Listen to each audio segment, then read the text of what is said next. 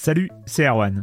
Je me permets ce petit message avant votre podcast pour vous parler du festival Silence on Joue qui aura lieu le 25 mai prochain à la Cité des Sciences et de l'Industrie à Paris.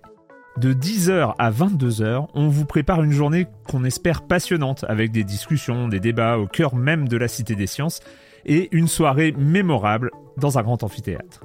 La billetterie est ouverte, le lien est dans la description des derniers épisodes et vous trouverez aussi un lien vers la programmation.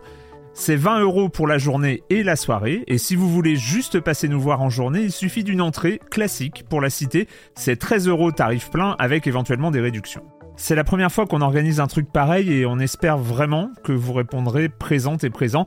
En tout cas, nous, on a très envie de vous croiser de rencontrer celles et ceux qui nous écoutent chaque semaine. Rendez-vous donc le 25 mai et je vous laisse avec votre épisode de Silence en joue ou de la bande-annonce ou de Gâchette gauche ou de Dans la boucle. Enfin bref, bonne écoute. I'm Sandra, and I'm just the professional your small business was looking for. But you didn't hire me because you didn't use LinkedIn jobs. LinkedIn has professionals you can't find anywhere else, including those who aren't actively looking for a new job but might be open to the perfect role, like me. In a given month, over 70% of LinkedIn users don't visit other leading job sites. So if you're not looking on LinkedIn, you'll miss out on great candidates like Sandra. Start hiring professionals like a professional. Post your free job on linkedin.com/people today. Silence en joue, Erwan Cario, bonjour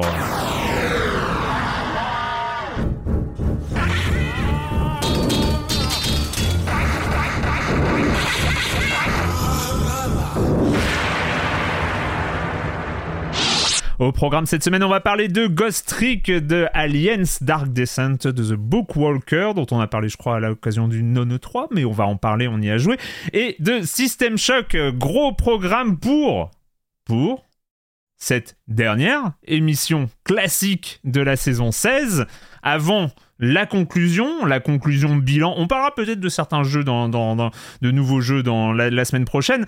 Mais bref, dernière, 50e épisode de la saison 16. Euh, alors j'ai tout compté, Bah, j'ai ma numérotation, juste pour être totalement transparent. Je fais une pré-intro beaucoup trop longue, mais bref, c'est que dans cette numérotation, il y a les entretiens, mais il n'y a pas les gâchettes gauche. Euh, allez savoir pourquoi je n'ai pas mis les gâchettes gauche. Parce que je numérote aussi les gâchettes gauche. Donc si je mettais dans la numérotation classique des épisodes de Silence en Joue, ça faisait une sont double... pas dans le canon Silence on joue, c'est une branche à part du coup. Ouais, du- je sais pas, en fait. Au euh, moment du gâchette gauche, je me suis dit c'est le premier. Si je mets que c'est le 35e épisode de Silence on joue, plus. euh, Voilà, bon, bref. Ouais. Donc, euh, c'est Pour une moi, c'est numéro. des silences on joue l'entretien quand t'as des entretiens, tu vois. Donc c'est une autre branche de Sauf que les entretiens font partie de la numérotation de la saison. Tu vois, c'est Ouais, ouais. c'est un peu bizarre. Faudra peut-être, euh, faudra peut-être revoir. d'un Ouais, j'ai- Formaliser euh, tout ça. monsieur Ouais, il va peut-être hein, faire une, sorte de, de, de, de- ouais, de, de livre de- de- d'organisation comme ça pour la, la saison prochaine. faire un patch. Bref, patch de la numérotation. On va 50e demander au Discord ce qu'il en pense. On va demander 50e au Discord ce qu'il en épisode, pense. 50e épisode de la saison 16 de Silence on joue. Euh, donc avant le bilan, de... bon, on va reparler du bilan tout, juste tout de suite. Le reste du programme là cette semaine, vous connaissez, c'est la chronique jeux de société de Jérémy Kletskin, le com des com, la minute culturelle. Bref. Voilà, c'est la dernière émission normale, donc vous connaissez le programme, vous êtes chez vous. Et puis je vais commencer en accueillant deux de mes chroniqueurs préférés, Corentin, Benoît Gonin. Salut Corentin. Bah salut, dernière émission régulière, ça fait plaisir. Euh, On est- est, on y arrivé est au bout, Erwan. on y est est arrivé arrivé. au bout. une, sor- une sorte de, de sentiment du devoir accompli quelque part. hein. Il y, a- y y de ça. Oui, il y a un peu de ça. Non, mais c'est vrai que c'est non, mais c'est vrai qu'on arrive souvent euh, aux émissions bilan comme ça, et en fait. Euh, Très souvent, je, on se rend pas compte, mine de rien, de tous les jeux qu'on a pu toucher euh, pendant une année. Et, et c'est vrai qu'on se retourne et on fait Ah, mais c'est vrai qu'on a joué à ça, c'était vachement bien. Ah, mais on a fait ça aussi, c'était super. Ah, ça c'était pas ouf. Mais ça c'était super. Ouais. Et en fait, on, on se rend compte que, mine de rien, euh, waouh, il y, a eu- il y a eu plein de bons jeux qui sortent en une année. Et c'est vrai que maintenant, il y a plus une année où il n'y a pas quand même un sacré paquet de bons jeux, tellement de jeux Ouais. sortent et tellement de jeux de bonne qualité, quoi. Ouais. Et c'est vrai que c'est les moments que j'aime bien, moi. C'est euh, c'est les moments où on se retourne, quoi, finalement, et on contemple. C'est ça, c'est ce qu'on va faire la semaine prochaine. Mais pas que, hein. on va pas, on va pas juste être dans la dans la contemplation des, des, des mois passés. On va, on va essayer, on va essayer de trouver des choses un peu plus nouvelles dont, dont on va parler. Et Parler Patrick, comme des petits vieux. ah, j'étais bien, Ouais, ça, quand même. ça. Ah, oui. la nostalgie. Euh, et Patrick Mieux Helio, avant. Patrick Helio, salut Patrick. salut Erwan, salut Corentin, salut à tous. Ouais, ça va Bah ça va. Alors moi, je suis en fin de, on va dire euh, fin de saison. Alors c'est toujours compliqué. Moi, je me retrouve avec euh, différents projets qui qui culminent en termes d'intensité de travail dans ces semaines-là. Mhm. Donc ce sont des semaines un petit peu un petit peu chargées, on va dire ça, où je vois pas trop la lumière du jour. Et euh, mais je me suis quand même pris un petit électrochoc cette semaine. Ça me fait quoi de devenir euh, un stretch goal? Non mais quand même, oui, c'est ca- ca- il faut, Ouais, je pose la je question. pas de ça, mais oui. Non, non, attends, Oui, bah, attends, écoute, tu, c'est- tu, tu incarnes avec, euh, avec notre ami Raphaël, tu Raphaël, incarnes un sûr, stretch ouais. goal, quoi. Tu, tu Ouais, ouais, incarnes à toi seul sans, euh, une barrière symbolique de Et ça 175 met 000 pas du tout la pression. ça met pas du tout la pression. Non, non, bah c'est un. un- On parle suis d'origami, hein. euh, mais- Origami, donc là voilà, on, on a annoncé le projet de de- d'intégrer donc une émission euh, qui va parler de rétro gaming, comme on avait pu le faire déjà Mm. auparavant avec Raphaël. Euh, et Sylvain, donc euh, donc voilà, affaire à suivre. Mais évidemment, je suis ravi de Bah, travailler avec toute cette sûr. équipe. Et, Mais je t'ai interrompu, euh, tu donc voulais parler de quoi alors? Non, je sais même plus. Ah oui, d'un électrochoc temporel. Oui, alors cette semaine, entre deux, euh, deux bouclages de, de, de, de pages, je dis tiens, ah, je vais relancer, un, on va en parler, un, un, un- un remake de jeu DS. Et je me dis tiens, ça fait au moins 5-6 ans que j'ai joué à ce jeu-là, c'est des bons souvenirs. Et en fait, non, ça a 13 ans. Et, et ça m'est vraiment Ouais. revenu comme une, euh, tu vois, comme une, un coup de pelle dans la Oh, figure. Non, 13 ans. Et ça, tu te dis, ah ouais, quand même. Et voilà, le temps qui passe, tout ça. Enfin bon, on va pas, Ça se trouve, on en avait parlé dans un comptoir de, de podcast du Oui. matin, mais Oui. euh, mais ouais ouais ouais, ça m'a rappelé, euh, ça me semblait pas si loin que ça. Et en fait, si les années passent, et je me dis, il y a toute une génération de joueuses, de joueurs qui connaissent pas du tout ce titre-là, qui vont le Ouais. découvrir avec le remake. C'est très bien, mais ça nous fout un bon coup de pelle aussi dans la figure sur le- les années qui passent. hein. Donc voilà, c'est comme Et, ça. avant de le bon. mettre au programme, je m'ai- je m'étais intéressé. Est-ce que vous en aviez parlé Ah Oui, enfin, j'ai j'ai vu une émission euh, qui, qui a le, qui a le titre Ghost Trick. Ben oui, on en a. euh, Bah j'ai oui, pas réécouté. euh, Non, j'ai pas pas frotté l'exercice de réécouter ce que j'en avais dit euh, à l'époque parce que c'est pareil. euh, on a des voix, des voix un peu fluettes de, de jeunes hommes hein, qui parlent de Ça jeux ça vidéo. jamais il y a- été le cas, Patrick. il y a 15 ans et euh, non j'ai pas réécouté donc euh, Euh, Ghost Trick, euh, franchement. euh, ouais, c'est super il faut y jouer hein.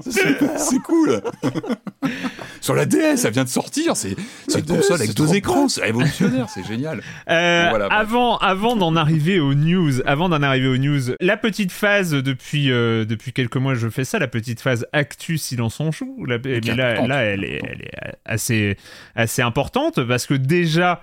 Gâchette gauche numéro 6, euh, qui a été euh, enregistré lundi en compagnie, justement, on vient d'en parler, en compagnie de Gotos et de Sylvain d'Origami pour parler du projet d'Origami et ensuite partir dans une discussion que moi j'ai trouvé particulièrement intéressante sur le financement participatif en tant que modèle économique pour, euh, entre autres, la presse jeux vidéo. Euh, donc euh, voilà, tout ça vous pouvez le retrouver et sur le flux du podcast, donc en version audio, et sur YouTube en, version replay parce que c'est une, une émission enregistrée en live sur Twitch. C'était lundi dernier à 13h. La deuxième news, euh, actualité silence en joue, c'est euh, là aussi j'en ai, on l'a juste évoqué, c'est l'enregistrement en live le jeudi prochain, donc euh, ce sera le 6.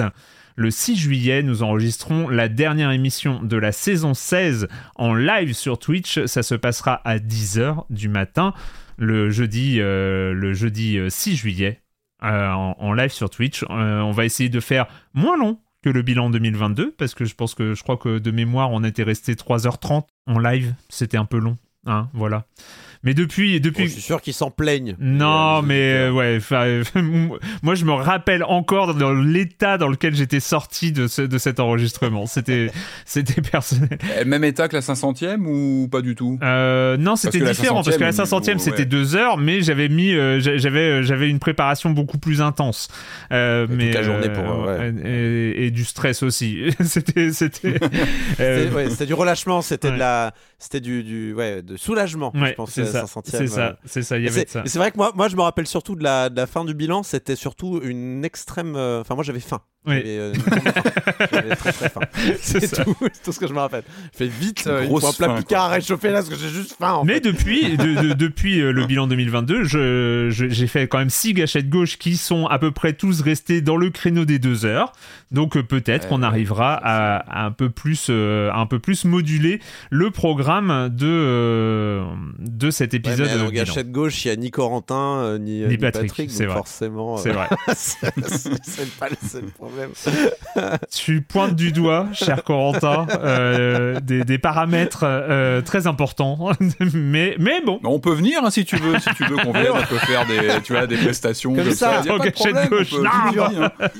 Il dure Les deux 3 gus heures qui plus les 2 heures de bonus de synergie et ça fait 5 heures. Voilà, 5 heures de gâchette Troisième information, euh, c'est une information qui concerne quelques-unes, quelques-uns de nos abonnés.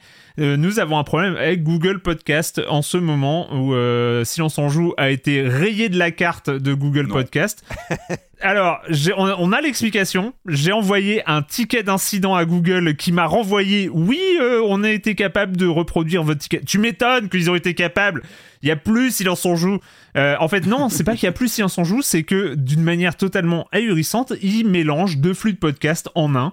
Donc Silence en joue s'est retrouvé mélangé avec Silence en joue, la chronique de jeux de société. D'une manière totalement surnaturelle, je ne comprends pas, c'est-à-dire que pour eux, il y a les flux de podcast nommés qui peuvent intégrer deux flux RSS de podcast de base, ce que je ne comprends pas. Et donc ils ont mélangé les deux flux RSS, sauf qu'ils les ont mal mélangés, sauf que en fait, on re- enfin bref, euh, du coup c'est un bordel sans nom. Bizarre si ça. Parce que toi, tu, tu fournis deux euh, fichiers XML. euh, Enfin, tu finis deux fichiers. Alors, c'est c'est compliqué parce que, en fait, moi, j'avais pas revendiqué les flux euh, sur euh, le Google Podcast Manager. Donc, euh, tout ça parce que Ah ouais, bah, ça s'est fait, ça s'est fait automatiquement. euh, ils ont intégré au début, en tout cas, il y avait Silence en jeu, il y avait Silence en jeu, la chronique de de société, qui est intégré et dans iTunes et dans euh, Ouais. podcast, enfin. Euh, Podcast Addict euh, et, et Deezer et Spotify. Enfin voilà, tous les flux sont intégrés automatiquement. Il n'y a pas besoin de les revendiquer. euh, que voilà. Bref, Ah, et là- il y a, il y a un outil de gestion et c'est là-dedans que ça s'est mélangé en fait. Ouais, je sais pas si c'est mélangé. Du coup, j'ai revendiqué Silence en joue la chronique de société. J'ai vu que dans leur interface de Silence en joue, c'est la, la chronique jeu de société, il y a les deux flux. Que quand j'essaye de revendiquer le flux de Silence en joue, il dit ah bah non, c'est pas possible vu qu'il est géré par un autre flux. Enfin bref, c'est un bordel sans nom. Le problème, c'est que vous savez, Google c'est une petite PME, donc euh, quand il y a un ticket comme ça, ils disent euh, ah généralement c'est résolu en, aux alentours de deux semaines. Ah, ah oui, Les mecs, ah oui. sérieusement. Deux semaines. ouais. Voilà, donc euh, bah écoutez, chers auditeurs qui peut-être euh, essayez de nous écouter par d'autres moyens en attendant euh, de, Google, de récupérer Google Podcast. Voilà, j'espère que dans deux semaines ce sera réparé, c'est tout ce que je peux dire. 97.3 à Angers, euh, 80, c'est ça. Il y a 89.6 des euh, fréquences, à Nice. t'imagines. Silence on joue FM. Euh, La dernière news, et pas des moindres, euh, Paul Posissage, je vous avais pré- je, je- je vous en avais parlé quand même. oh là là, ce petit il va se la jouer, Mais oui, il va se la ah, je suis jouer. obligé, je suis obligé. Attends, il y avait, il y avait ce Silence, on se la joue, Erwan Cario, bonjour. silence, on se la joue. Très bien, très très bien. Je valide, je valide. Il y avait cet événement euh, speedrun de la communauté euh, Discord de Silence on joue. C'était samedi dernier entre 21h et 23h. Nous avions deux heures pour battre Hades en mode fresh file, c'est-à-dire on, on lance comme si on lançait euh, Hades pour la première fois. Et puis bah il faut arriver au bout. Nous avions deux heures.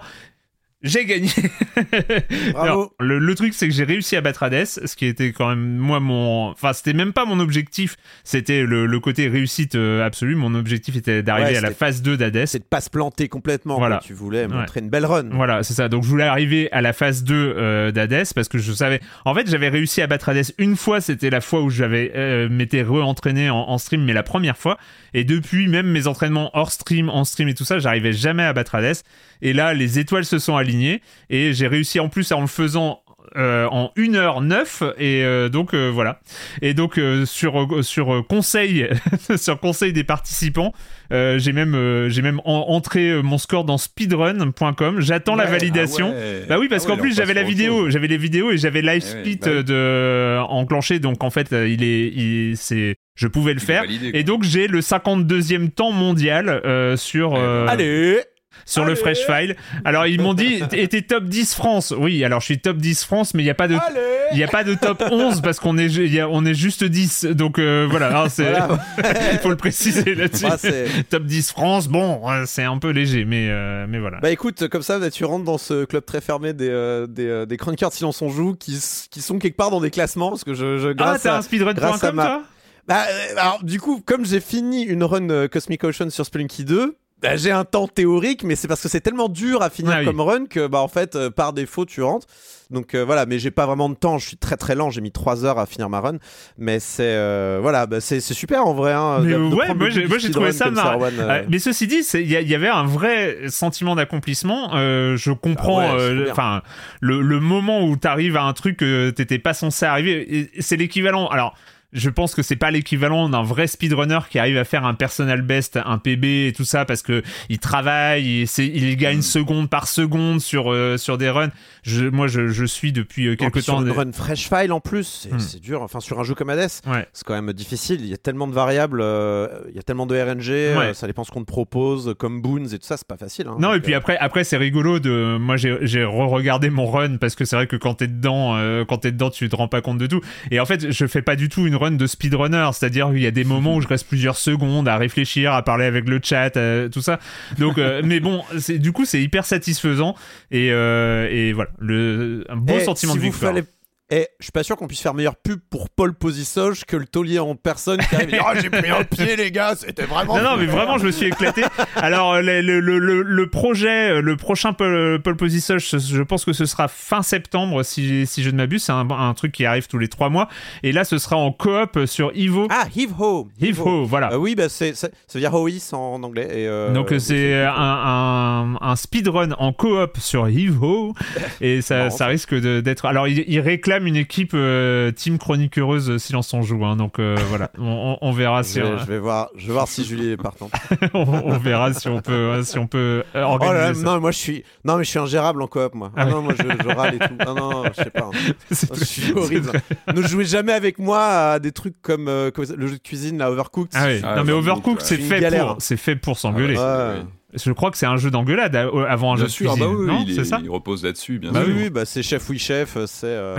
fais chauffer les patates, coupe coupe les pommes de terre, lave la vaisselle. Donc voilà, c'était pour les news. Alors euh, mon, mon, mon speedrun est encore en cours de vérification chez speedrun.com. Je ne suis pas encore Ouais. officiellement dans la base de données, mais j'espère Mais bien. tu Des l'as- mecs, sont- tu des mecs un- regardent au ralenti, regardent image par image. bon, là, il n'y a pas coupé. Tu ou- en as fait un temps fort, il faut en faire un temps fort hein, euh, sur Twitch pour que ça le conserve. Je l'ai mis sur YouTube. Ah, je suis encore. bah, mais- franchement, mais le en temps fort, ça, ça coûte rien, il sera sur deux plateformes différentes. Oui, oui, oui, il sera, il sera en temps fort, mais euh, là, là, il est, euh, la, la run est, la run est sur YouTube et vous avez l'intégralité de l'événement Pole Position parce que euh, j'avais mis les commentaires en son audio et puis euh, je passe la deuxième partie de l'événement parce que j'étais libéré dès 1h09 euh, à commenter les streams Ah oui. et à commenter les performances des autres. Lol. ouais, je peux me la jouer un petit peu. Et franchement, vu Oui, que j'ai, je. En plus, t'as- t'as- franchement, t'as travaillé pour, donc honnêtement. je me suis jamais défini en tant que joueur sur mon skill. Jamais, jamais, ça m'est jamais arrivé. Et là, euh, mais je pense que c'est aussi une des forces de ce jeu-là parce que il m'a pas dû. En fait, j'ai jamais, j'ai jamais joué autant à Hades pour devenir plus fort. J'ai- joué parce que j'adore l'univers, j'adore les sensations que ça donne, et, et- etc. Et, mais de fait, j'ai dû jouer 400 heures, j'ai 400 heures d'Hades derrière moi, donc c'est pour ça que de fait. euh, Bref, c'était cool. Merci. euh, Merci Ginred et voilà. euh, tous les organisateurs et tout ça de, de Pole Position. Rendez-vous sur le Discord. C'était trop cool.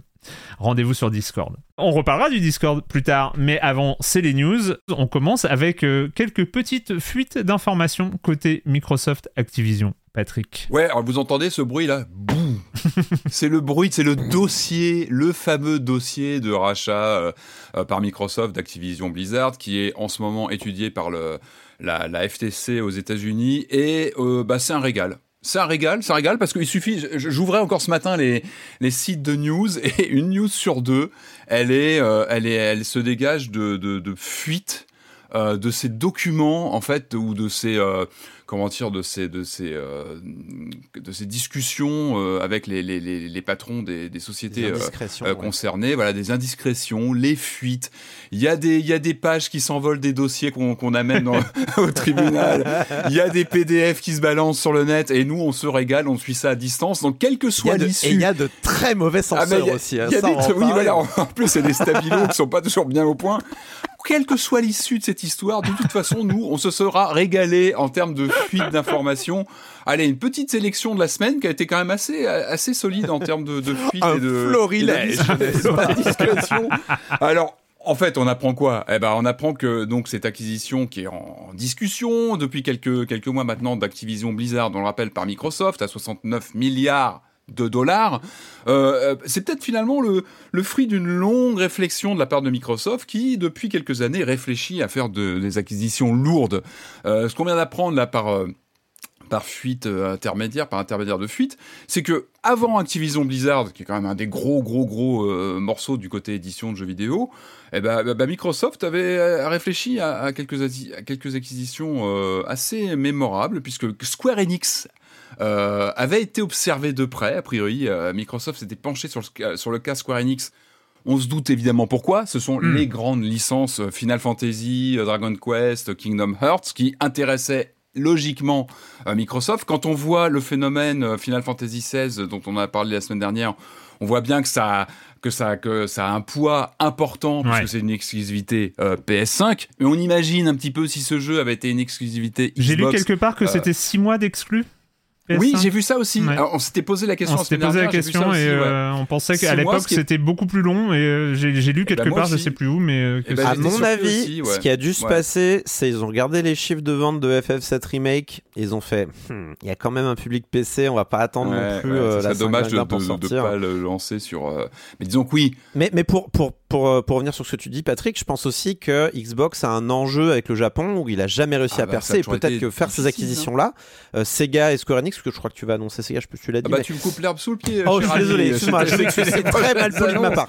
Excuse-moi. oui, des noms qu'on connaît bien. Bah oui, et donc après Square Enix, donc euh, grande grande boîte japonaise, Sega était euh, était aussi a, a été examiné. Alors je vois les je vois les news, hein, c'était courant fin 2020. Fin 2020, donc Hmm. Phil Spencer qui écrit à Satya Nadella, donc le CEO, le big boss de Microsoft, en disant bon voilà, est-ce qu'on peut pas commencer à préparer un dossier pour se rapprocher de Sega Sammy, le groupe Sega Sammy, pour voir ce qu'on peut faire peut-être sur une acquisition? Là aussi, évidemment, comme tu le dis, hein, Corentin, c'est on sent qu'il y, avait une, une- une envie d'a- d'acquérir des marques historiques Football Manager. vidéo, bah, oui, entre autres. Et puis bah, certains hérissons aussi. C'est bien vrai, wow. C'est vrai. Sega, c'est un- c'est un- voilà, il y a tout un vivier de licences bien connues. Et puis il y a, y a une expertise, il y a, y a une marque de fabrique Sega en arcade depuis, depuis de- des décennies et puis, euh, un Sega, nom, c'est un bien réputé. maintenant, On apprend aussi que IO Interactive, donc euh, évidemment Hitman, aurait été aussi examiné p- de près euh, par un Microsoft en mode prédateur qui, qui cherchait vraiment là où, où euh, pouvoir faire des acquisitions. Je crois aussi un studio que t'aimes bien. On en Mhm. parlait avant l'en- l'enregistrement, Erwan. Un studio. euh, Ah, donc, le Super studio- Giant, euh, Super Giant. Ouais, mais mais, mais quand même, IO et Super Giant, j'ai pas l'impression que c'est la même catégorie. Enfin, tu vois, tu, il y a Sega, Square Enix euh, qui sont les catégories. C'est pas totalement la catégorie Activision, Non, mais c'est des gros gros monstres du jeu vidéo. Historique, et après. IO et, euh, Ouais, et, et Super Giant, c'est plutôt moi, des studios. IO et Spirit Giant, on est plus dans, dans la catégorie euh, Double Fine euh, des Exactement, studios rachetés par exactement. Xbox. Ouais, qui sont plus sur des sur des euh, ouais sur des catégories. Euh, ou Bungie aussi, Bungie avait été étudié et Bungie, on sait qu'ils ont finalement été euh, rachetés par euh, par Sony qui les a. C'est voilà, quand même une de ces patates chaudes. Bungie, quand ils pensent, sont passés par Activision, Microsoft. Ah bah, l'histoire des Destiny, enfin ouais, l'évolution de ces jeux, effectivement, qui sont passés par plusieurs éditeurs, Mm, par mm, mm, plusieurs, enfin, voilà, c'est c'est une longue histoire, mais en tout cas, voilà, on voit qu'en finalement, cette, cette acquisition Activision Blizzard, c'est euh, peut-être le point final, le point de chute d'une C'est longue pas un peu vexant, je en- de entre nous, c'est pas un peu vexant pour Ubisoft Non, je, je suis désolé. Ne pas être listé, Mais tu veux ne dire pas voir les- Ubisoft dans la liste. Enfin, tu vois, on- non? Ouais. Enfin, il y a Electronic Ah bah Arts oui, oui, aussi bah- qui aurait pu, mais euh, Ah, Après, vu le. Enfin, Ubisoft, je crois, était très dans la cher. sauce à ce moment-là. Et euh, peut-être ça les rendait pas sexy à ce 2020, moment-là, euh, précisément, euh, hmm. pour un rachat éventuel ou euh, intéresser des gens comme Microsoft. J'en sais rien. Des- Oui, c'est vrai, mais c'est vrai qu'on on sent qu'il y, a quand même- il y avait quand même une visée euh, japonaise. Enfin, on sent quand même le point de mire était plutôt vrai, au Japon avec Sega, Square C'était Enix. peut-être encore une redondant fois. avec Ubisoft. Mm, C'était mm, peut-être redondant. Peut-être que voilà, il y avait euh, peut-être que ça marche bien comme ça marche avec Ubisoft en, en tant que tel à ce moment-là. Peut-être qu'ils n'avaient pas forcément. Mais c'est vrai que c'était une rumeur qui a longtemps couru hein, de, Ah bah. de Microsoft et, Ah bah. et euh, Ubisoft. Mais en tout cas, on n'a pas eu. Ça va peut-être sortir. Ça, tout tous les jours, toutes Oui. les heures, on a des, papiers qui, qui tombent, des, des documents. euh, Donc, euh, ça va peut-être arriver. hein, c'est Hmm. peut-être une question de temps, une fuite autour de d'un Ubisoft qui aurait été euh, qui aurait été dans le collimateur de Microsoft. En tout cas, voilà, encore une fois, il y a eu pas mal de- de- de- d'études. C'est que de la spéculation, mais c'est vrai qu'aujourd'hui, on regarde ce qui se passe notamment avec le Xbox Game Pass et tout ce qui est proposé à l'intérieur, et on se rend compte que Sega prend une place quand même assez importante, notamment avec les Yakuza qui sont arrivés. Ouais. Mais tu regardes toutes les annonces autour de tout ce qui est Atlus, euh, les Persona, euh, il y a Persona 5, Persona vrai, 4, ouais, ça aurait c'est été Persona 3 qui sont très malin Pass. comme acquisition. Euh, Sega, c'était euh, c'était très Je malin me dis quand même que, ok, c'est pas allé jusqu'au rachat, mais il y a quand même des liens extrêmement forts qui, enfin, il y a de bonnes, Ouais. une bonne entente en ce moment entre Microsoft et Sega, je trouve. Et euh, alors ça, pour le coup, c'est une bonne nouvelle aussi pour euh, notamment les joueurs PC. Mais ça, bon, maintenant, au niveau des jeux japonais, les joueurs PC, on est plutôt servi. On a quand même la plupart des jeux euh, maintenant qui arrivent sur PC. et dans euh, des bon, bonnes ça, conditions. Ça, c'est un vrai pied. hein, pour le coup, euh, je suis très content. Moi. Oui, c'est vrai que ça, ça fait tomber des, des murs. Et euh, d'ailleurs, je crois que c'est une remarque de, de Satya Nadella parce qu'il a été, euh, il a été entendu lors de cette grande audience à la FTC pour expliquer les points de vue, etc. Où il disait que lui était contre justement, donc le big boss de Microsoft, hein, qui était contre ce, ce système de- de- d'exclusivité. enfin, lui, idéalement, il pourrait complètement s'en passer et aller vers, vers quelque chose de complètement euh, ouvert, etc. En tout cas, ces acquisitions montrent qu'il y a eu une, une volonté de voilà, en tout cas, de prendre pied au Japon avec des marques historiques qu'on connaît bien, ça ne s'est pas fait, mais en tout cas, voilà. le- Il y a d'autres choses, final, il y a d'autres euh, fuites, il y a d'autres. oui, bah oui, alors oui, bah oui, parce que évidemment, on continue sur les fuites hein, de, de ces papiers qui tombent des dossiers, euh, des, chi- des chiffres qui sont tombés sur des budgets de, de- de développement euh, qui sont tombés sur des jeux Sony, parce que euh, bah, Sony euh, se bat pour justement reporter cette acquisition, la faire annuler, la faire tomber. Donc Sony détaille aussi comment on travaille, comment on réexplique un peu les, les, les, les développements, l'ampleur des développements, les, enjeux financiers. Et on a eu, on en parlait aussi avant le, avant l'émission, ce, ce document stabiloté qui, est- qui est assez incroyable, qui serait tombé d'un dossier avec donc qui concerne les, la production des grands jeux first party euh, chez Sony, donc qui fait partie de ces documents euh, que, prêche Sony euh, via face à la, FTC et qui, a été tellement mal flouté que des chiffres sont passés et des chiffres de production qui sont quand même très importants qui nous donnent un petit peu un curseur, notamment sur des, des grandes, grandes productions ces dernières années chez Sony. On parle de The Last of Us Part 2, euh, qui a eu un budget de développement de 220 millions de dollars hors marketing. Que Vraiment sur la production pure, ça donne un petit peu comme une échelle euh, de production d'un jeu comme ça. Et l'autre, c'est euh, Horizon Forbidden West, qui aurait coûté 212 millions de dollars, qui sont évidemment des, des chiffres colossaux, parce que hors, hors marketing et hors distribution. C'est que là, on est vraiment purement Mhm. sur la production des jeux. C'est, c'est, c'est Après, après, ce euh, sont des jeux où on voit l'argent. Oui, ça, ça se voit à euh, c'est- on voit. Il y, y a la production value de euh, au moins de centimètres Ah oui, carrés de jeu, donc euh, c'est. euh, oui, oui. Mais ça donne aussi, ça met un peu un curseur quand tu rajoutes là peut-être 50 millions de dollars Mm. sur le marketing, peut-être même plus derrière. Ah, normalement, à un, à moment, c'était pas du grosses machines. x2 en marketing. Bon, là, le x2 en marketing, Ouais, ça c'est devient un peu difficile à violent, mais, mais, oui, t'es, euh, t'es- c'est- t'es peut-être, oui, t'es peut-être C'est à sur 100 l'époque de. GTA ça, c'est 5, je crois, on avait vu ça. Ouais. C'était genre 250 pour le production, 250 pour C'est le un peu budget. particulier pour GTA, mais, mais voilà, enfin, on est, on est, voilà, ça donne. Mais tant mieux, nous on se régale, on est là, on écoute, on voit les, on voit les papiers tomber, les chiffres qui passent, c'est très bien. Et encore une fois, c'est ce qu'on gardera peut-être de cette, Et- de ce long épisode de, de d'acquisition qui n'est pas encore bouclé, hein, parce que c'est, le long. euh, Et ça vient de me euh, revenir, mais il y avait aussi quel- il y a eu pas mal de, de verbatim de, de gens donc, qui, qui, qui sont, qui sont interrogés en fait par, la, par les, euh, les, les Ouais. autorités américaines concernant ce rachat. Et notamment, il y a un truc qui me revient, euh, mais euh, Jim Ryan qui explique que lui, euh, bah, il trouve pas ça bien. euh, Ah oui, les oui, bah oui. à la Game Sony, Pass. on rappelle, le patron de Sony euh, PlayStation. Oui, tout à fait, le patron de Sony, et qui, qui dit que lui, il, est, il trouve pas ça bien, les services à la Ah Game ouais. Pass. Alors, ça, ça les empêche pas de faire le, le PS Plus, hein, mais euh, il trouve pas ça bien. Et, et Bobby Kotick aussi, qui, euh, je sais plus lequel des deux, dit euh, que ça détruit la valeur des jeux. Mais écoutez, ça a beau être des personnes que je ne porte pas très haut dans mon cœur, mais je dois reconnaître que je pense qu'ils tiennent quelque chose en disant que ça détruit de la valeur euh, d'un point de vue de ce que les consommateurs Oui, parce que le- considèrent comme le prix d'un jeu. Et c'est vrai que bah, c'est intéressant d'entendre des, des publishers hein, qui vous vendent des jeux Ouais, ouais, qui- 60, qui- 70, qui- 80 euros euh, vous dire que ben, ce service-là, en Il y a- effet. euh, Il y a beaucoup de confidences autour de cette FTC. On a l'impression que les gens viennent parler, viennent se confier. Euh, Bobby Kotick, qui est pas le champion du mea culpa, hein, on en parle régulièrement. Bah là, il a dit oui, je regrette, on s'est pas assez investi sur la Switch. On aurait dû mettre Call of Duty sur la Switch. Il y a, il y a un article aussi qui est, qui est- qui est sorti où il explique bah ouais, je me suis planté sur la Switch. préférais qu'ils s'excusent sur d'autres trucs, mais bref. Ouais, ouais, c'est Voilà, ça, c'est bah, pas les excuses qu'on attend. C'est pas le truc qu'on euh, attendait forcément, bref. mais bon, écoute, il, s'est exprimé sur la Switch. Patrick, tu voulais euh, quand même nous parler pour euh, finir cette, cette partie news de ton côté. Ah tu voulais nous parler d'une disparition. Une disparition, oui, d'un d'un grand nom du jeu vidéo français, mais qui a eu un rayonnement dans le monde entier. C'est Paul de Senneville. Alors, c'est pas un nom qui va vous, vous parler forcément à tous, parce que c'est pas quelqu'un qu'on connaît forcément actuellement dans le jeu vidéo. Euh, ce monsieur, il, est, il a disparu la fin juin à, à l'âge de 89 ans. Euh, et il a une trajectoire très particulière, en fait. Euh, c'est le fondateur de Delphine Software. Euh, donc, il lance ce, ce label de, de jeux vidéo en 1988. Et avant ça, en fait, lui, il, avait fait sa fortune et son nom dans le disque. Il avait notamment été producteur de Richard Klederman et ça avait fait des cartons monstrueux. Mhm. Et puis, ce qui est intéressant dans sa trajectoire, c'est que lui, à la fin des années 80, donc en 88, il comprend, il comprend quelque chose vraiment sur le l'évolution du jeu vidéo et il comprend que je pense pas que lui était un joueur euh, en tant que tel. Par contre, il comprend que ça va devenir un vecteur de multimédia qui va intégrer plein de savoir-faire et c'est vrai qu'on est sur des années charnières de transformation du jeu vidéo qui arrive sur les consoles 16 bits, sur les micro-ordinateurs 16 bits. Et en fait, il va par exemple lancer le, le label cinématique euh, qui va accueillir le jeu Les Voyageurs du Temps, le fameux point and click, qui pour moi reste une date en termes d'intégration de savoir-faire. Donc on a Paul Cuisset euh, au game design, à l'écriture, on a Eric Chahi euh, au comment dire au graphisme, à la réalisation graphique, à la direction artistique. On a Jean Baudelot dont j'ai parlé aussi, qui nous a quitté il y a quelques mois, à la musique. Et on a une sorte d'intégration comme ça de savoir-faire sur un jeu complet euh, qui va quand même mine de rien avec ce label cinématique va quand même mettre une petite claque euh, bah, aux acteurs historiques américains, les Sierra Online, les Lucas euh, Film Games, avec un jeu français de point and click. C'est pas rien quand même d'avoir un, jeu qui est taillé pour les consoles, les, ordinateurs 16 bits et qui, met une petite leçon quand même à ces, acteurs historiques du genre.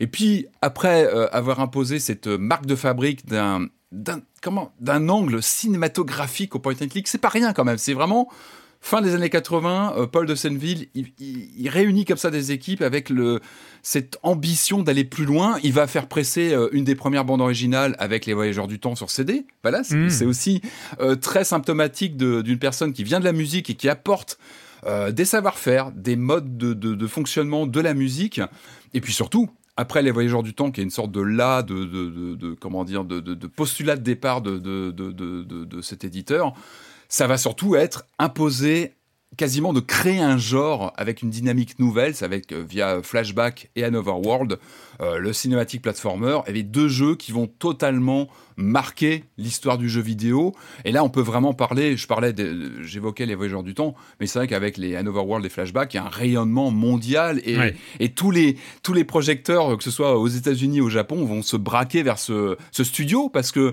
euh, c'est Paul Cuisset à ce moment-là qui est, qui est vraiment aux manettes de la production et euh, qui va faire parler de lui à travers le monde. Euh, donc voilà un rayonnement euh, dans ces années-là. Ensuite, il va, lancer le label euh, Adeline Software avec Little Big Adventure, donc une autre, aventure qui, suit Delphine Software. Voilà, donc un, grand monsieur du, jeu vidéo qui, bon, on entend moins parler de lui aujourd'hui, mais quand on se penche un petit peu sur l'histoire du jeu narratif, l'histoire évidemment du jeu en France, c'est un nom que j'ai très très très souvent entendu lors d'interviews. C'est quelqu'un qui, qui, qui est souvent euh, cité, notamment dans ces années charnières, parce qu'il apporte une, une contribution. Et je pense à un, une, euh, il aborde, il aborde vraiment le jeu vidéo en pleine transformation d'une façon visionnaire. Voilà, avec une vision, euh, comment dire, une perception de, de, de ce qu'allait devenir le jeu vidéo dans les, dans les années suivantes. Euh, voilà, comme ça, au confluent de plusieurs médias et de savoir-faire. Donc voilà, il, il nous a quitté à 89 ans et c'est un grand nom du jeu vidéo et je pense que c'est voilà, c'était important de saluer sa, Bien sûr. sa mémoire et sa, sa trajectoire. Eh ben merci pour euh, merci pour ce rappel, Patrick. On va passer à toi, Corentin, avec Yeah. euh, une petite news. Oh, on, on parlait de leur super service de podcast, de cette petite PME. euh, Ah, j'avoue. voilà. Il y a un fil rouge là. Il y a un fil rouge, mais euh, il paraît que le jeu vidéo, ça a été une de leurs marottes, hein, à un moment, euh, dans des stades. Un petit peu. Et euh, Eh. après, et après, ils ont lâché, ils ont abandonné. Ils, ils y sont encore ou pas? Ben non, il ne lâche pas Ah, le morceau, c'est mon petit Erwan Cario. Bien non, ça, malgré l'échec cuisant de Stadia, Google euh, continue, persiste hein, avec le gaming. Il semblerait, alors c'est Wall Street Journal qui nous l'apprend, Google aimerait intégrer des jeux jouables directement dans YouTube, alors soit via le navigateur directement, soit via l'application mobile, et ça s'appellerait les Playables. Est-ce que tu es prêt pour les Playables, mon bon Erwan? Non. non, bah Non, écoute, non, euh, non, pour l'instant, en tout cas, les- bonne nouvelle. Bonne nouvelle, ce n'est pas encore pour toi, c'est uniquement testé en interne euh, auprès Mais genre, des, ils, des gens qui ils- ils ont quoi Ils ont, ils ont racheté Congregate ou euh, c'est. euh, Bah, ça sent un peu ça, hein, ça sent un peu ça. Bonjour, là, bienvenue, bienvenue dans, en 2015. euh, nous sommes. euh, Il y a, y y clairement un peu de ça. Pour Newgrounds. l'instant, c'est- testé uniquement en interne sur la base du volontariat. c'est un truc, euh, c'est génial, jeu- ça s'appelle le jeu Flash. Ah ben, surtout que le seul jeu pour l'instant qui est jouable, c'est Stack Bounce. Alors, si vous ne connaissez pas Stack Bounce, je vois Erwan qui est mort de rire. Erwan, connais-tu Stack Bounce Attends, le nom me dit quelque chose. Euh, Alors, Stack Bounce, c'est. euh, vous savez, quand vous êtes. euh, ça- ça- alors, à un moment donné, on a eu plein de pubs pour ces jeux quand on traînait sur YouTube. Euh, ces jeux-là, euh, où les gens jouent très très mal, euh, mais qui, très clairement, c'est des jeux, tu sens, c'est du, c'est du hyper casual pour te, te, te faire rester. Et c'est cette balle qui, euh, qui rebondit sur une pile et elle doit taper dans la bonne couleur pour traverser la pile de, de, de- de Mm. plaques. euh, voilà, bon. C'est, c'est ultra casual, c'est du jeu mobile euh, comme, on en, comme on les déteste. Soyons honnêtes. Vraiment, il n'y a pas de problème. Mais voilà, à mon avis, là, c'est juste pour tester. Euh, Mais voilà, ça vous montre un petit peu euh, que l'ambition L'ambi- n'est clairement pas sur la puissance de calcul. L'ambition n'est certain- certainement pas là d'ailleurs. Hein Euh, on- voilà. Voilà, ouais, bon. Mais rappelez-vous des problèmes de Stadia de l'époque, hein. On Ah oui. pouvait regarder un YouTuber jouer à, je ne sais pas, à tout hasard, Assassin's Creed Origins. Tu pouvais faire clic droit, rejoindre la partie ou clic droit, jouer au Mhm. jeu, et paf tu, tu restais sur C'est vrai. euh, C'était la, Google la Chrome. grosse promesse de Stadia, ouais. Tu restais sur Google Chrome et tu pouvais jouer euh, à, euh, à Assassin's Creed, voire jouer à la place de la personne que tu voulais aider si elle te donnait Mm, mm, l'autorisation. mm, mm, mm, mm. C'était une des promesses. Et c'est vrai que c'était plutôt sexy comme promesse. Après, je parle pas de la faisabilité. Hein. qui ne s'est jamais pas rentrer, concrétisé, même en bêta, alpha ou quoi que ce soit. hein. On va pas rentrer dans, dans ces débats de faisabilité, mais en tout cas, euh, c'était une des promesses. Euh, mais on voit bien que l'initiative en question est plus faite dans la veine des Netflix, hein, qui proposent également quelques jeux, notamment en téléchargement, dans des formats de, de, de sessions assez courtes, arcade, adaptés au mobile, ou alors dans des formats un peu plus posés et narratifs. Donc, est-ce que, Google- est-ce que YouTube veut partir dans, dans, dans ces choses-là? Pourquoi pas Parce qu'on est très clairement aujourd'hui dans une baisse des recettes publicitaires sur YouTube. Donc, est-ce que ça serait un nouveau moyen pour YouTube de. Écoute, s'ils veulent filer de l'argent à Sam. Barlow aussi et, euh, et mettre Immortality sur YouTube, euh, why not hein. Voilà pourquoi pas? Euh, On a aussi des services comme Discord hein, qui commencent à intégrer euh, des expériences, notamment multijoueurs, puisque le Ouais. Discord a un aspect beaucoup plus communautaire. Euh, des petits jeux de golf ou de dessin, on en a hein, sur, la- sur Discord qui sont accessibles via notamment le, le service payant de Discord. Donc voilà, voilà où, on s'engage encore sur yet another service payant de, de, de jeu. Et puisqu'on parle de ça, mon bon allez, la suivante, t'as vu, je, je m'auto-transitionne. c'est bien, c'est bien. Euh, Je m'en vais. Salut. Êtes-vous accro au gaming par abonnement? Être fonctionné par le Game Pass, le Nintendo Switch Online, le PS Plus, Amazon Prime, GeForce Now et Netflix ne suffisent pas à étancher votre soif de gaming Ne vous en faites pas car Meta a la solution pour vous. Car voici MetaQuest Plus, le service d'abonnement de Meta pour les possesseurs de Quest 2 et de Quest Pro. Pour 8 dollars par mois ou 60 dollars par an, vous pourrez débloquer deux jeux par mois qui resteront dans votre catalogue tant que vous restez abonné. Les deux premiers jeux proposés sont FPS Pistol Whip et Pixel Ripped 1995. Vous ne les connaissez pas? Moi non plus, mais c'est l'occasion de les découvrir. Je mais en préfère- août, par contre, on... C'est- J'avais pas lancé la coupure pub encore. Il nous, il S'il y est avait en train de nous lire c'était maintenant, bien sûr, hein, si vous l'avez entendu. Mais en août, par contre, il y a Walkabout Mini Golf. J'avoue. C'est vachement bien, Ah. mais tant qu'à faire, payez-le. hein, je veux dire, au bout d'un moment, ça suffit. En Mhm. plus, euh, Quest, en ce moment, arrête pas de filer 4 euros par-ci, 4 euros par-là. Vous devinerez jamais le prix d'un DLC sur Walkabout Mini Golf. 4 euros, c'est pas beau ça C'est fou. Franchement, euh, franchement, c'est incroyable. Donc euh, voilà, si vraiment vous avez envie, je... faudra vraiment attendre que le catalogue 8 s'étoffe, euros hein, par contre, parce mois. que- Bah, alors 8 euros, j'ai non, j'ai mis 8 dollars. 8 je sais pas dollars. si ça sera 8 euros. euh, J'avoue que j'ai pas revérifié, mais il y a des chances que ça soit Ouais. 8 euros. Voilà. Voilà. Euh, pff, voilà. deux, jeux, deux jeux par mois. euh, deux jeux par mois pour 8 euros par mois. Bon, soit. Non, Ils mais essayent, après, ils essayent, euh, ils essayent. Ils regardent ce qui se passe. euh, je pense qu'ils essayent, ils essaient de. Voilà, mais bon. Je sais pas. Après, qu'en fait, on n'a pas les. Ce qui serait intéressant, c'est qu'on connaît les performances de vente du hardware. Ça, c'est vrai. On a, on a quelques chiffres qui, qui sont sortis aussi. Euh, après, c'est le taux d'achat de jeux qui est pas forcément si bon que ça, peut-être. Je pense que ce genre de formule, ça, sent un peu la réaction à. Euh, euh, les gens ont acheté leur casque avec un ou deux jeux, sont amusés et puis bah ou alors ils l'ont connecté à un PC s'ils sont un peu comment dire un peu pointus parce qu'ils vont l'utiliser sur sur PC. Est-ce que ça montre aussi, euh, est-ce que ça montre pas aussi peut-être des ventes? J'ai pas de chiffres, hein, je dis ça vraiment au doigt mouillé, mais Peut-être que. À ce moment-là, tu, mets un, tu, mets un 10, tu mets un 10 dollars par mois et tu fais un vrai catalogue, quoi. Enfin, euh, à la limite, c'est pas honteux. Ah, ils, ont, ils, ont, un vrai catalogue. Non, mais à, 10 dollars par mois, et tu mets un vrai, l'accès à un vrai catalogue façon Game Pass. Et là, et là, t'as un truc qui sera forcément moins impressionnant que le Game Pass, mais vu qu'ils sont sur un quasi monopole, une sorte de monopole avec euh, MetaQuest 2, ah bah euh, ils peuvent. C'est les seuls à avoir un store. Voilà, c'est les seuls à avoir un store, avoir une vraie ligne VR et tout ça. Euh, franchement, ils font un vrai Game Pass VR de leur côté. ça tient la route. Tu mets pas un truc à 8 dollars pour deux jeux par mois qui s'additionnent. Et en plus, qui s'additionnent. C'est-à-dire que si quelqu'un vient au mois numéro 3, il a pas les, les deux jeux par mois bah euh, qui ont été au mois numéro 1 et au mois numéro 2. Donc, euh, enfin, a. C'est le business model, hein. c'est bah le FOMO, c'est le business model de ce truc. Mais t'as peut-être des prix moins chers parce que les jeux, c'est vrai que t'as une moyenne de 40 euros hein, pour les jeux un petit peu solides sur MetaQuest. Ça dépend lesquels, ouais. Il faut voir si t'as pas des réductions. Est-ce que tu peux pas. Enfin, ça dépend aussi de ta consommation de jeu. Euh, sur, la bécane. Mais oui, c'est un peu péraph c'est vrai que moi je me rends compte là depuis que j'ai un Quest qu'il donne régulièrement du crédit gratuit. Il donne beaucoup trop de crédit gratuit pour passer pour quelqu'un de serein. Hein, je vais pas te mentir. Euh, ça semble. Euh, oui, oui.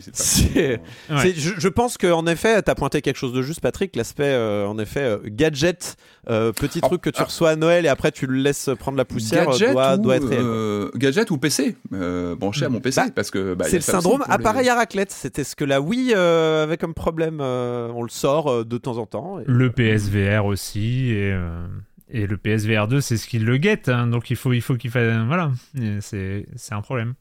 C'est formidable, on va, on va suivre ça ou pas, hein, euh, voilà. Le com des com, le com des com de la semaine dernière, très très très très très très très très très orienté Final Fantasy XVI. Allez savoir ah, pourquoi. Bah avec une première remarque de Lambinus, euh, contrairement à ce que prétend un influenceur tech, les chocobos n'apparaissent pas dans FF3 mais FF2, my bad. Oui, influenceur tech, c'est moi. Oui, je un, jour, ça va, un jour, ça va se tasser ce machin. ça ressort. Hein. Euh, mais bon, bref, c'est votre faute, ça. C'est votre faute. C'est votre faute. Compte sur le Discord pour te, pour t'inscrire si jamais il y a des. Euh, proposez vos influenceurs tech. Oui, oui, oui. mais je sais que je suis foutu. J'ai. Non, mais en plus, j'avais dû émettre un doute, j'avais dit euh, FF3 ou un truc du genre, euh, mais oui, alors euh, on a, on a l'information, les chocobos sont arrivés dans Final Fantasy 2 et dans Final Fantasy 3, ce sont les invocations et le système de classe. Donc voilà, nous avons, nous avons j'ai découvert que nous avons vraiment des gros, gros, gros spécialistes Final Fantasy très actifs sur le bah, Discord. Donc, donc voilà, je me permets de corriger. Merci de votre vigilance. Hmm merci de votre vigilance. merci de votre vigilance. Hein, c'est cool. Merci, ça, enrichit le débat et c'est. Et aussi pas mal de remarques concernant ma, ma remarque sur les personnages féminins euh, dans Final Fantasy. Donc euh, je il y a euh, le poste de Sinek qui dit personnellement, alors que j'étais plutôt d'accord initialement avec la lecture d'Erwan, plus j'avance dans l'histoire et plus je trouve que la locution le jeu qui de pas les femmes inexact. C'est pas le plus grand casting féminin de l'histoire des Final Fantasy, mais il y a suffisamment de personnages avec de l'épaisseur pour que ce ne soit pas un défaut du jeu ou que cela nécessite qu'un trigger warning. Il y a Yaourt qui renchérit. Alors certes, je trouve un peu dommage que la colite principale euh, du héros, qui est une femme qu'on a à nos côtés à peu près 70% du jeu, ne participe que très peu aux conversations impliquant plus de trois personnages, surtout celles impliquant un autre personnage féminin mais ce n'est pas pour autant que le jeu est méprisant. Les personnages féminins nommés les plus centraux du jeu, mettons 7 personnages du camp du héros et deux antagonistes, sont loin d'être réduites à leur condition de femmes. Et pour les gentils notamment, elles ont toutes leur personnalité, leur expertise, leur rôle, et jamais on ne les voit comme des bouts de viande. Voilà, euh, c'est juste pour revenir. Pas, euh, je trouve qu'il y a un léger déséquilibre à réagir en audio à des commentaires écrits euh, qui sont pas d'accord avec moi, mais c'est juste, je comprends tout à fait cette perception. Moi, sur le côté jeu qui n'aime pas les femmes, je ne voulais pas dire que le jeu était misogyne. factuellement, il ne l'est pas. Et la remarque de Yaourt est très vraie. Je l'ai peut-être pas. Je croyais qu'on l'avait dit, mais il n'y a pas. il n'y a pas d'utilisation outrancière du corps des femmes, ce qui est peut-être aussi à signaler. Euh, c'est pas des, les femmes ne sont jamais considérées comme des bouts de viande et, ce genre de choses. Ma remarque venait du fait, et je, là je persiste, euh, d'une sous-écriture euh, flagrante des personnages féminins. Je trouve que vraiment les, les, personnages féminins, il y a voilà, il y a sept personnages dans la dans la base du héros. Il y en a un personnage féminin, Jill, qui accompagne le héros la, la plupart du temps, que je considère que je continue à considérer comme étant scandaleusement transparente. Enfin voilà, elle est pour avoir avancé depuis la dernière fois. J'ai pas encore fini. Je suis vraiment pas très très loin de la fin. C'est assez euh, dramatique pour moi, en fait, le, problème vient de, du fait que Final Fantasy XVI construit une histoire dans un univers apparemment mixte, où il y a des femmes et des hommes, mais délaisse complètement l'écriture euh, des personnages féminins. Quand j'ai dit ce jeu n'aime pas les femmes, c'est que euh, voilà, quand on est dans un univers décrit comme étant mixte, on essaye d'écrire les femmes aussi bien que les hommes. Le, le jeu ré- se réfère beaucoup à Game of Thrones. Évidemment, c'est très très très très très très inspiré par Game of Thrones. Si on regarde Game of Thrones, qui est pas euh, la production la plus féministe de l'univers, les personnages féminins ont des ambitions, ont des motivations euh, qui sont euh, beaucoup plus proches de celles des personnages masculins en fait. Et c'est Ouais. là-dessus où, où où je trouve que c'est très très sous-exploité. Quand je dis que c'est un jeu qui n'aime pas les femmes, c'est en tout cas c'est un jeu qui euh, pense que les femmes ne méritent pas d'être écrites euh, aussi euh, profondément que les hommes. Et je, trouve je trouve ça dommage. Alors oui, le personnage principal de Final Fantasy XVI est un homme, et, et je n'ai pas parlé de ça. J'ai pas dit ah il aurait fallu qu'on puisse choisir un homme ou une femme. Non, on m'a attribué des volontés de procès en en, parité tout le temps, etc. C'est même pas ça. Je, pense qu'on n'a même pas abordé ce sujet dans God of War Ragnarok, qui est pas le, le- mais les quelques femmes qui étaient dans God of War Ragnarok étaient écrites. Il y, a- il y avait pas ce sentiment-là. Enfin, vraiment, moi, c'est un- c'est vraiment quelque chose que j'ai vraiment ressenti. C'est pour ça que j'en ai parlé. Euh, ça avait peut-être l'air trop d'un trigger warning. En même temps, j'ai laissé euh, mes camarades. Je suis arrivé plus tard dans le jeu. Je- J'ai voulu en parler avant de parler du reste parce que pour moi, c'était un sujet connexe presque. Et juste un point, on a parlé du test de Bechdel. Le test de Bechdel, euh, c'était plus anecdotique. Voilà, j'en fais pas euh, ni une revendication, ni euh, il faut que les choses passent le test de Bechdel ou pas. On sait que c'est un truc, c'est limite anecdotique, c'était caricatural. Mais le fait que sur un jeu de 40 heures, je crois qu'il y a Yaourt qui allait au bout et il y a une conversation et demie euh, qui concerne deux personnages nommés qui ne parlent féminins qui ne parlent pas d'hommes. Voilà, c'est caricatural, mais c'est pas un critère important. Enfin voilà, c'était juste, euh, je, me suis peut-être, euh, j'aurais peut-être dû éviter de parler du test de Bechdel parce que ça avait l'air d'être un truc important. Peut-être en en parlant, ça ne l'est pas. Mais bref, voilà, c'était pour. Euh, mais je comprends. et en plus, je, l'ai dit, j'aime beaucoup Final Fantasy XVI. C'est pas, ça m'a pas empêché de profiter du jeu et, tout ça. C'était euh, une remarque à côté. Mais je répondrai peut-être plus longuement dans le Discord quand j'aurai fini le jeu, parce que j'en suis pas loin. J'ai vu, vu Erwan Cario est en train d'écrire euh, hier, je crois, et ça a été très long, et finalement rien n'est sorti. C'est ça, que- j'ai- mis de côté, j'avais pas fini, et en fait à la fin, en fait j'ai- un pavé qui est en cours, c'est vrai en Ouais, plus, voilà. mais je fais souvent ça, en J'étais fait, sûr que t'as- j'étais sûr que t'avais un pavé en cours. Mais et, garanti. et je fais, et tu sais que je fais tellement ça sur les réseaux sociaux, le nombre de tweets que j'ai jamais postés. Je, je- souvent, j'écris des tweets et à la fin de l'écriture ou des threads, hein, les threads moins, mais euh, à la fin, je me dis non, c'est pas la peine et poubelle en fait. C'est voilà. Alors ça, je vais te dire, je pense qu'on le fait beaucoup, on est beaucoup à le faire, et euh, Mhm. je le fais aussi, et je Mhm. pense que c'est super sain parce que ça Ouais, t'évite les réactions à chaud. Tout à C'est fait. l'équivalent numérique de tourner sa langue cette fois dans sa bouche. Exactement. Et là, Ouais, là, j'ai pas euh, supprimé. En fait, là, j'ai pas supprimé mon post. Je me suis dit, euh, on est trop près de l'émission, je vais quand même répondre un peu à l'oral. Et après, j'ai gardé euh, ce que j'avais écrit euh, hier. Effectivement, tu, tu étais là, donc tu m'as vu. Euh, mais euh, par et, hasard, hein, et je en fait, je, préfère. ga- En fait, je préfère faire une. Il y avait un moment où je disais un truc et je dis j'ai pas fini le jeu. Donc euh, peut-être que euh, ce sera mieux quand j'aurai fini le jeu. Donc euh, je, je mettrai ma réaction quand j'aurai fini le jeu à ce moment-là. Voilà ce sera un peu plus solide. Avant de commencer avant de commencer les jeux vidéo de cette semaine le petit point abonnement de soutien à Silence on Joue. Vous savez que vous pouvez soutenir votre podcast préféré, celui qui vous aide à faire le ménage ou la vaisselle, parce qu'on sait très bien à quoi on sert, hein. voilà, il faut pas se mentir. Donc euh, vous pouvez soutenir en vous abonnant à Libération qui produit ce podcast avec une formule de soutien à 5 euros par mois au lieu de 9,90 mais pour 5 euros par mois vous avez accès à tout libération.fr, les grandes enquêtes, euh, les, euh, les, les grands sujets, les portraits, etc. etc. Pour plus d'informations c'est sur offre libération.fr slash SOJ. Et là, j'ai le chiffre, pour une fois, on, on s'est, on s'est retrouvé avec le service abonnement. Vous êtes 717 à avoir souscrit à cette formule d'abonnement. Merci. Il y a de nouvelles personnes à, souscrire à cette formule-là euh, toutes les semaines et ça fait vraiment plaisir. C'est vraiment super. Ça nous aide à nous projeter et à continuer. Euh, et voilà. C'est trop bien. Merci. On n'est pas compte à quel point c'est important. Tout à fait. Merci à toutes et à tous euh, de votre soutien.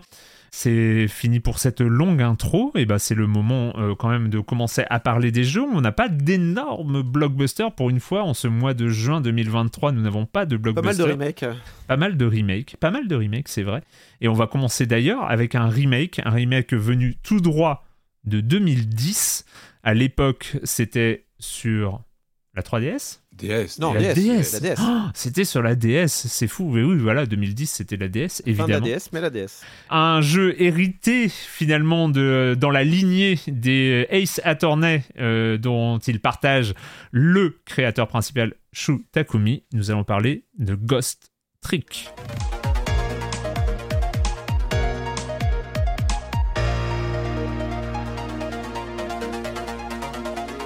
Ghost Trick, vous êtes mort, mais vous n'êtes pas dans un From Software. déjà, c'est pas mal, c'est pas mal. Mais on commence, on est mort. Euh, il va falloir euh, découvrir ce qu'on fait là et, euh, et comment est-ce qu'on peut interagir sur le, le monde à partir du moment où on est mort, parce que mort, on le reste. Mais par contre, ça ne veut pas dire qu'on ne peut rien faire parce que nous avons le pouvoir des morts. Nous avons le pouvoir des morts. on va enquêter, on va essayer d'en savoir plus, on peut aider des gens. Exactement. Patrick, Patrick, t'as l'air chaud. Ghost Trick. Ouais, bah ouais, je suis presque aussi chaud qu'en 2010, tu vois, la, même ferveur. Et euh, Non, mais moi, je suis ravi que ce jeu soit à nouveau disponible parce que c'est vrai que, comme tu dis, c'était euh, une de ces pépites un peu méconnues de la DS, hein, sortie en 2010. Je crois que la cartouche vaut une fortune maintenant. Moi, j'ai la chance de l'avoir, mais je sais que c'est. Alors, c'est. Voilà, moi, je suis attaché à, flex. regardez ma collection et euh, mais c'est toujours ennuyeux. Je trouve quand un jeu se, retrouve relégué comme ça, un peu en pépite, euh, euh, un peu intouchable, ou alors il faut passer par des voilà, par des moyens pas forcément très.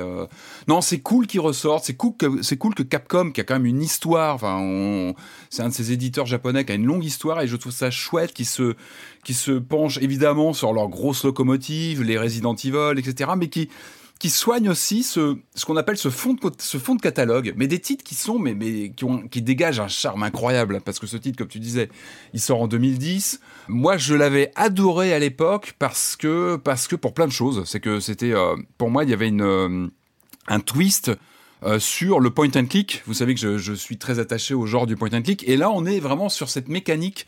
Euh, déjà, on a un cachet visuel. Quand on lance le jeu, euh, je trouve qu'il est incroyable visuellement. Et visuellement, petite, petite parenthèse, l'upscaling, le, le, la, la, mise en HD d'un jeu DS, j'ai jamais vu ça. En fait, ça veut dire que et le, jeu était sans doute en 3D vectorisé déjà à l'époque et il était euh, et donc c'est la 2D, euh, fausse 2D, c'est de la fausse 2D euh, et donc ils ont dû je sais pas, ils avaient tous les assets, enfin j'en sais rien, ou ils ont bah tout refait à partir de zéro, mais en tout cas, c'est propre. Avec ce avec ce bon vieux RE Engine, ce bon vieux RE Engine qui mouline tout ce qui est possible de mouliner, c'est assez incroyable. Pour plus de précision, le, jeu était sorti sur le jeu était sorti sur iOS aussi, ah oui. ce qui a dû aider pas mal euh, parce que le jeu sur iOS était un peu plus propre quand mm, même que la mm, version DS, forcément.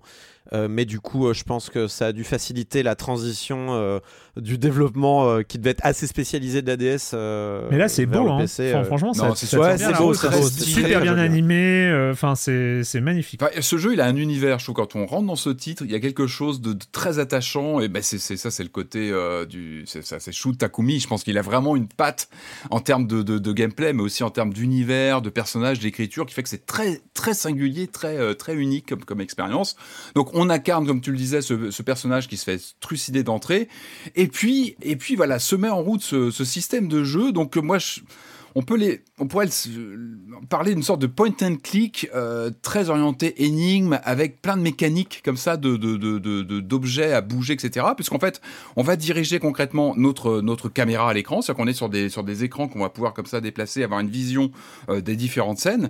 Et puis on va incarner le ce, ce, spectre qui va pouvoir euh, prendre possession des objets autour de lui avec des limitations c'est-à-dire qu'on n'a pas une sorte de on n'est pas omniscient on n'a pas accès à tout comme ça on n'a pas un super pouvoir on, doit se, on est quand même limité dans ces transferts euh, euh, comme ça de, comment dire, d'objets de, l'un à l'autre en termes de, de comment dire, de, distance. C'est-à-dire qu'il faut, il va falloir jouer avec beaucoup de ces mécaniques, comme je disais, d'objets qu'il va falloir déplier, euh, des, des systèmes comme ça de réaction en chaîne qui vont nous permettre de dessiner souvent un, un trajet comme ça de cette âme qu'on va pouvoir hop transférer, transférer comme ça d'un objet à l'autre.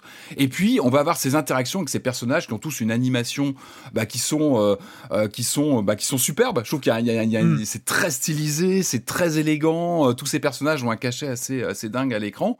Et puis le gameplay s'oriente entre ces deux dimensions. En fait, on a la dimension des êtres vivants euh, qui, qui, qui, qui, avec les objets physiques, et puis la dimension via la, une touche où on passe dans la dimension des esprits, où là on va pouvoir galoper avec notre, notre petit spectre d'un objet incarné à l'autre. Et hop, on switch comme ça entre les, les deux dimensions. Et c'est un régal de jeu. Moi, ça m'a rappelé euh, moi, ça me rappelle une sorte de métissage entre le, un jeu que j'aimais beaucoup sur Mega Drive qui s'appelait Haunting, Starring Haunting euh, Poltergeist, où on jouait comme ça un fantôme, par que lui, il voulait faire peur, en fait. On hmm. devait faire peur à des habitants d'une maison en 3D isométrique, et j'adore ce jeu qui était rempli de petites animations, etc.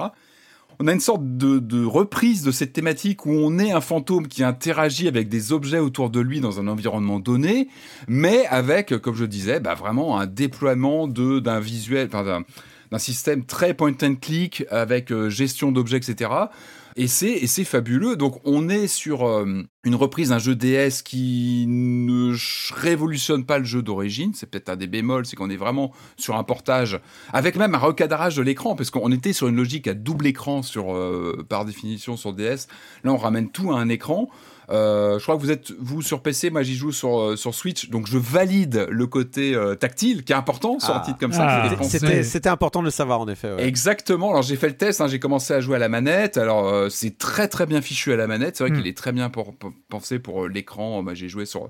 C'est un plaisir de franchement projeter un jeu comme ça sur son écran de, de salon. C'est un vrai plaisir visuel déjà hmm. parce qu'on peut le mettre en grand. Quand il était un petit peu comment dire, il était il était un peu enfermé dans sa DS. C'est vrai qu'on profite comme ça sur un écran géant avec cette, ce repolissage visuel, c'est un, vrai plaisir. Par contre, quand on prend la manette en, portable, on peut jouer toujours avec ses, euh, sticks, mais on peut passer en total, euh, total euh, tactile et ça fonctionne très bien, évidemment, parce que le, le, jeu reprend les codes du stylet de la DS et c'est un vrai bonheur à jouer, même si ça ne le rend pas plus facile pour autant, c'est qu'on se retrouve vite avec ces mécaniques de, de jeu où euh, concrètement, on est sur plusieurs scénettes, plusieurs endroits, une, une, enquête qui se met en place parce que ce personnage, il se fait trucider, mais il, perd la mémoire, donc il, faut, il va falloir euh, comprendre qui il est, d'où il vient, pourquoi il s'est fait trucider. On comprend vite qu'il y a d'autres personnages qui sont en danger comme lui. Euh, et donc voilà, on va mener, on va déployer une enquête comme ça qui se, encore une fois, qui s'orchestre autour de différentes scénettes avec, en fait, plusieurs énigmes, en fait, des sortes de, petits casse-têtes visuels, avec souvent des mécaniques d'objets euh, bah, à déplier, à actionner pour dégager un embranchement, un chemin euh, pour atteindre un objet. Euh, mais surtout, c'est presque un jeu en, en 4D, c'est-à-dire qu'on est à la fois sur un espace euh, à, comment dire à, pratiquer donc avec ces, ces, objets à, animer euh, qui vont déployer peu à peu qui vont nous libérer l'espace et nous permettre de, de, de, de, se déplacer, mais aussi une chronologie des, des événements. Et là, là, on est sur, vraiment sur, c'est là où, en général, ça peut être un peu plus difficile. Parce qu'il y, y, a deux types de phases, en fait, pour préciser, je te redonne la parole, mais c'est, euh, il y a les phases, on va dire, scénarisées, où, en fait, on fait que faire progresser l'histoire euh, en actionnant tel objet, en allant mm. écouter tel personnage, en se déplaçant via les lignes téléphoniques d'un lieu à l'autre. Ça, c'est super important aussi. Euh, et puis, il y a ces moments où des gens meurent. Et là, on peut, on a ce pouvoir de revenir 4 minutes avant la mort d'un personnage et c'est à ce moment-là en effet qu'on joue en 4D et je te redonne la parole Patrick. Non mais bien sûr ouais où là on est sur un cadre beaucoup plus euh, peut-être un peu plus vintage, on va dire, où on est vraiment sur euh, une solution en général, et il faut vraiment se, on en parlait un peu avant l'émission aussi, il faut un peu s'arc-bouter à la logique du jeu. Euh, il faut s'arc-bouter à la logique que le, jeu a pensé euh, sur le cheminement des événements, faire tomber un objet qui va faire aboyer un chien, qui va courir et qui va réveiller sa, ou qui va, qui va gêner sa, sa maîtresse, qui va se cacher sous un meuble. Enfin voilà, il faut trouver des mécaniques. Il faut un petit peu se, voilà, se, se, se, se plier à la logique d'un jeu qui qui, qui, qui, qui, je trouve, déploie une sorte de poésie. On est, on est sur du réel, mais pas tant que ça. Il y a une fantaisie, évidemment, par la thématique hein, d'un- d'un d'un spectre. Euh, mais en même temps, il y, a, y y y vraiment une ambiance très singulière dans le jeu, mais on le voit au visuel. Hein, tout ça est très raccord. Enfin, le, il suffit de voir Mhm, une capture mhm. d'écran pour comprendre qu'on est sur quelque chose de, de très typé visuellement, très cartoon, mais en même temps adulte. Je trouve dans les, dans les, euh, il peut y avoir des morts à l'écran. Il y a des, des- on parle de la mort pendant tout le jeu. La mort, euh, malgré ce côté très pimpant du visuel, on parle d'un perso qui s'est fait buter dès l'entrée de jeu. Et il y a une cruauté. Enfin, les méchants, les vrais, les méchants sont des vrais méchants, c'est qu'ils vont pas hésiter à buter un, un, un personnage qu'on essaie de protéger comme on le peut pendant la partie. Euh, c'est une expérience assez singulière, encore une fois, avec ces mécaniques de de, euh, d'interaction avec les objets. Moi, j'adore quand on arrive dans un. Moi, j'ai beau l'avoir fait à l'époque, mais ça date, donc je le redécouvre quasiment aujourd'hui, même s'il est inchangé dans ses mécaniques. Il y a une, moi, je trouve qu'il y a un plaisir de découvrir un nouveau tableau, comme Mm. dans les bons point and click, c'est que tu te dis ah waouh, j'ar- j'arrive dans un nouveau décor, une nouvelle dynamique, et, et là justement quand tu n'es plus dans ces dans ces mécaniques de, de temps limité, de, de où tu dois tu dois protéger absolument un personnage, il y a presque de la découverte des mécaniques, la découverte, il y a une soif. Le jeu il te il te crée une soif de découverte de quel va être le projet, le prochain objet que je vais pouvoir utiliser, ou plutôt des mécaniques de, de combo d'objets, de, de, de réaction en chaîne. Et le terme de combo n'est pas anodin. Parce que pour moi, ce jeu, la grande force qu'il avait déjà à l'époque et qu'il a encore plus aujourd'hui, parce que euh, il, est, il est nettoyé, mais il reste dans son jus, c'est que pour moi, on observe presque une capcomisation du point and click. C'est qu'on est dans des mécaniques euh, vintage euh, à l'ancienne du point and click. Hein, c'est un rapport ancien, le point and click à l'environnement. Le point and click depuis les débuts, il a un aspect presque théâtral. Certains disent plan-plan, presque figé de l'action. Et je trouve que ce Ghost Trick, il, il utilise ça à fond. En fait, il, il, il crée un twist et il capcomise à, fort, à, à fond ce, ce, ce- cette mécanique du point and click. Ça veut dire quoi capcomiser? Eh ben, je vais apporter cette notion de, de non mais j'apporte ces notions de combos d'événements un peu comme les combos de jeux de baston. Je vais amener je vais amener les animations ultra chiadées dans les dans les dans la gestion Hmm. des personnages en déplacement.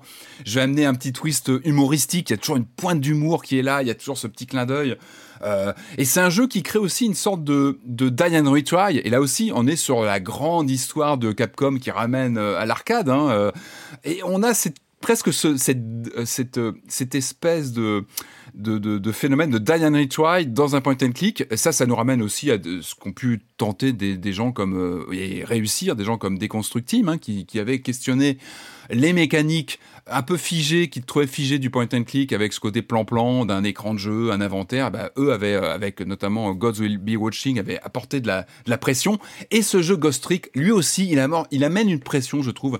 Il amène euh, parfois du temps limité, il, a, il amène euh, une sensation de stress quand il faut trouver des solutions dans un, dans un, dans un cadre donné. Euh, il, a, il amène un lustre d'animation, il amène un, uv- un, un environnement super attachant, il amène un personnage de canidé qui est super attachant. J'adore Ah bah les dialogues. Patrick le, le- le- Patrick, missile quoi Missile, ça- mais tu- tu- Missile combien de temps, combien de minutes tu as passé à parler avant de parler du chien? Je ne te comprends Parce que pas, c'est Patrick. extraordinaire. Je ne te comprends pas. Quoi Il est incroyable, Missile. Les dialogues avec lui sont. Je parlais de ce côté poétique du jeu, et là on est en plein dedans. C'est-à-dire que les dialogues avec le chien sont touchants. Parce qu'en même temps, on sent qu'il y a une prise de, il y a une prise en considération de qui est un chien, comment il fonctionne, quelle vision il a du monde, quelles sont ses préoccupations. J'ai trouvé ça très chien touchant. J'adore Hein les chiens. Vous avez Et je trouve que le jeu, euh, on va pas se cristalliser là-dessus pendant euh, trois quarts d'heure, mais la manière dont il parle du chien, du, du chien, il y a énormément de tendresse, il y a beaucoup Ouais, de choses qui passent vrai. en quelques lignes de dialogue avec lui. Il est super attachant ce missile, euh, et euh, et en plus, enfin voilà, la façon dont on interagit avec lui, c'est c'est ultra touchant. C'est un jeu qui a beaucoup de cœur, c'est un, jeu qui a beaucoup d'élégance, c'est un véritable plaisir de le retraverser. Il est toujours aussi pertinent, et peut-être même encore plus aujourd'hui mm. qu'en 2010, c'est incroyable, c'est une vraie chance qu'il sorte de ce, encore une fois, de cet enclavement des boutiques de, de, de, collectionneurs où il est souvent très cher. Là, on, voilà, on peut le trouver sur les, voilà, sur les boutiques, sur à peu près tout ce qui peut le faire tourner aujourd'hui. C'est génial qu'un titre comme ça soit accessible au plus grand nombre. Allez-y, c'est un vrai, vrai, vrai plaisir à traverser.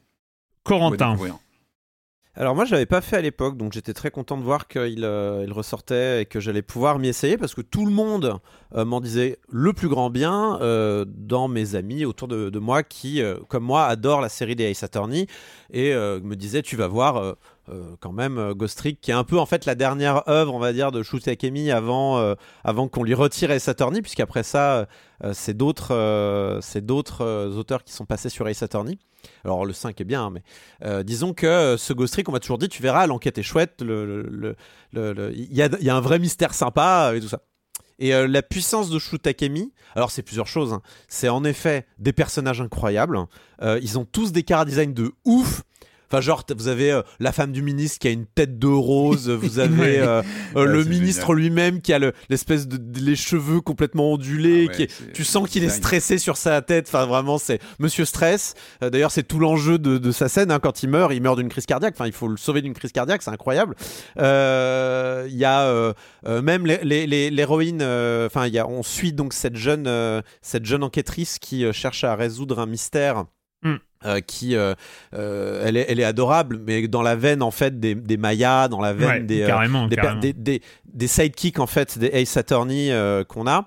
Ça s'entend écrit justement personnage féminin bien écrit.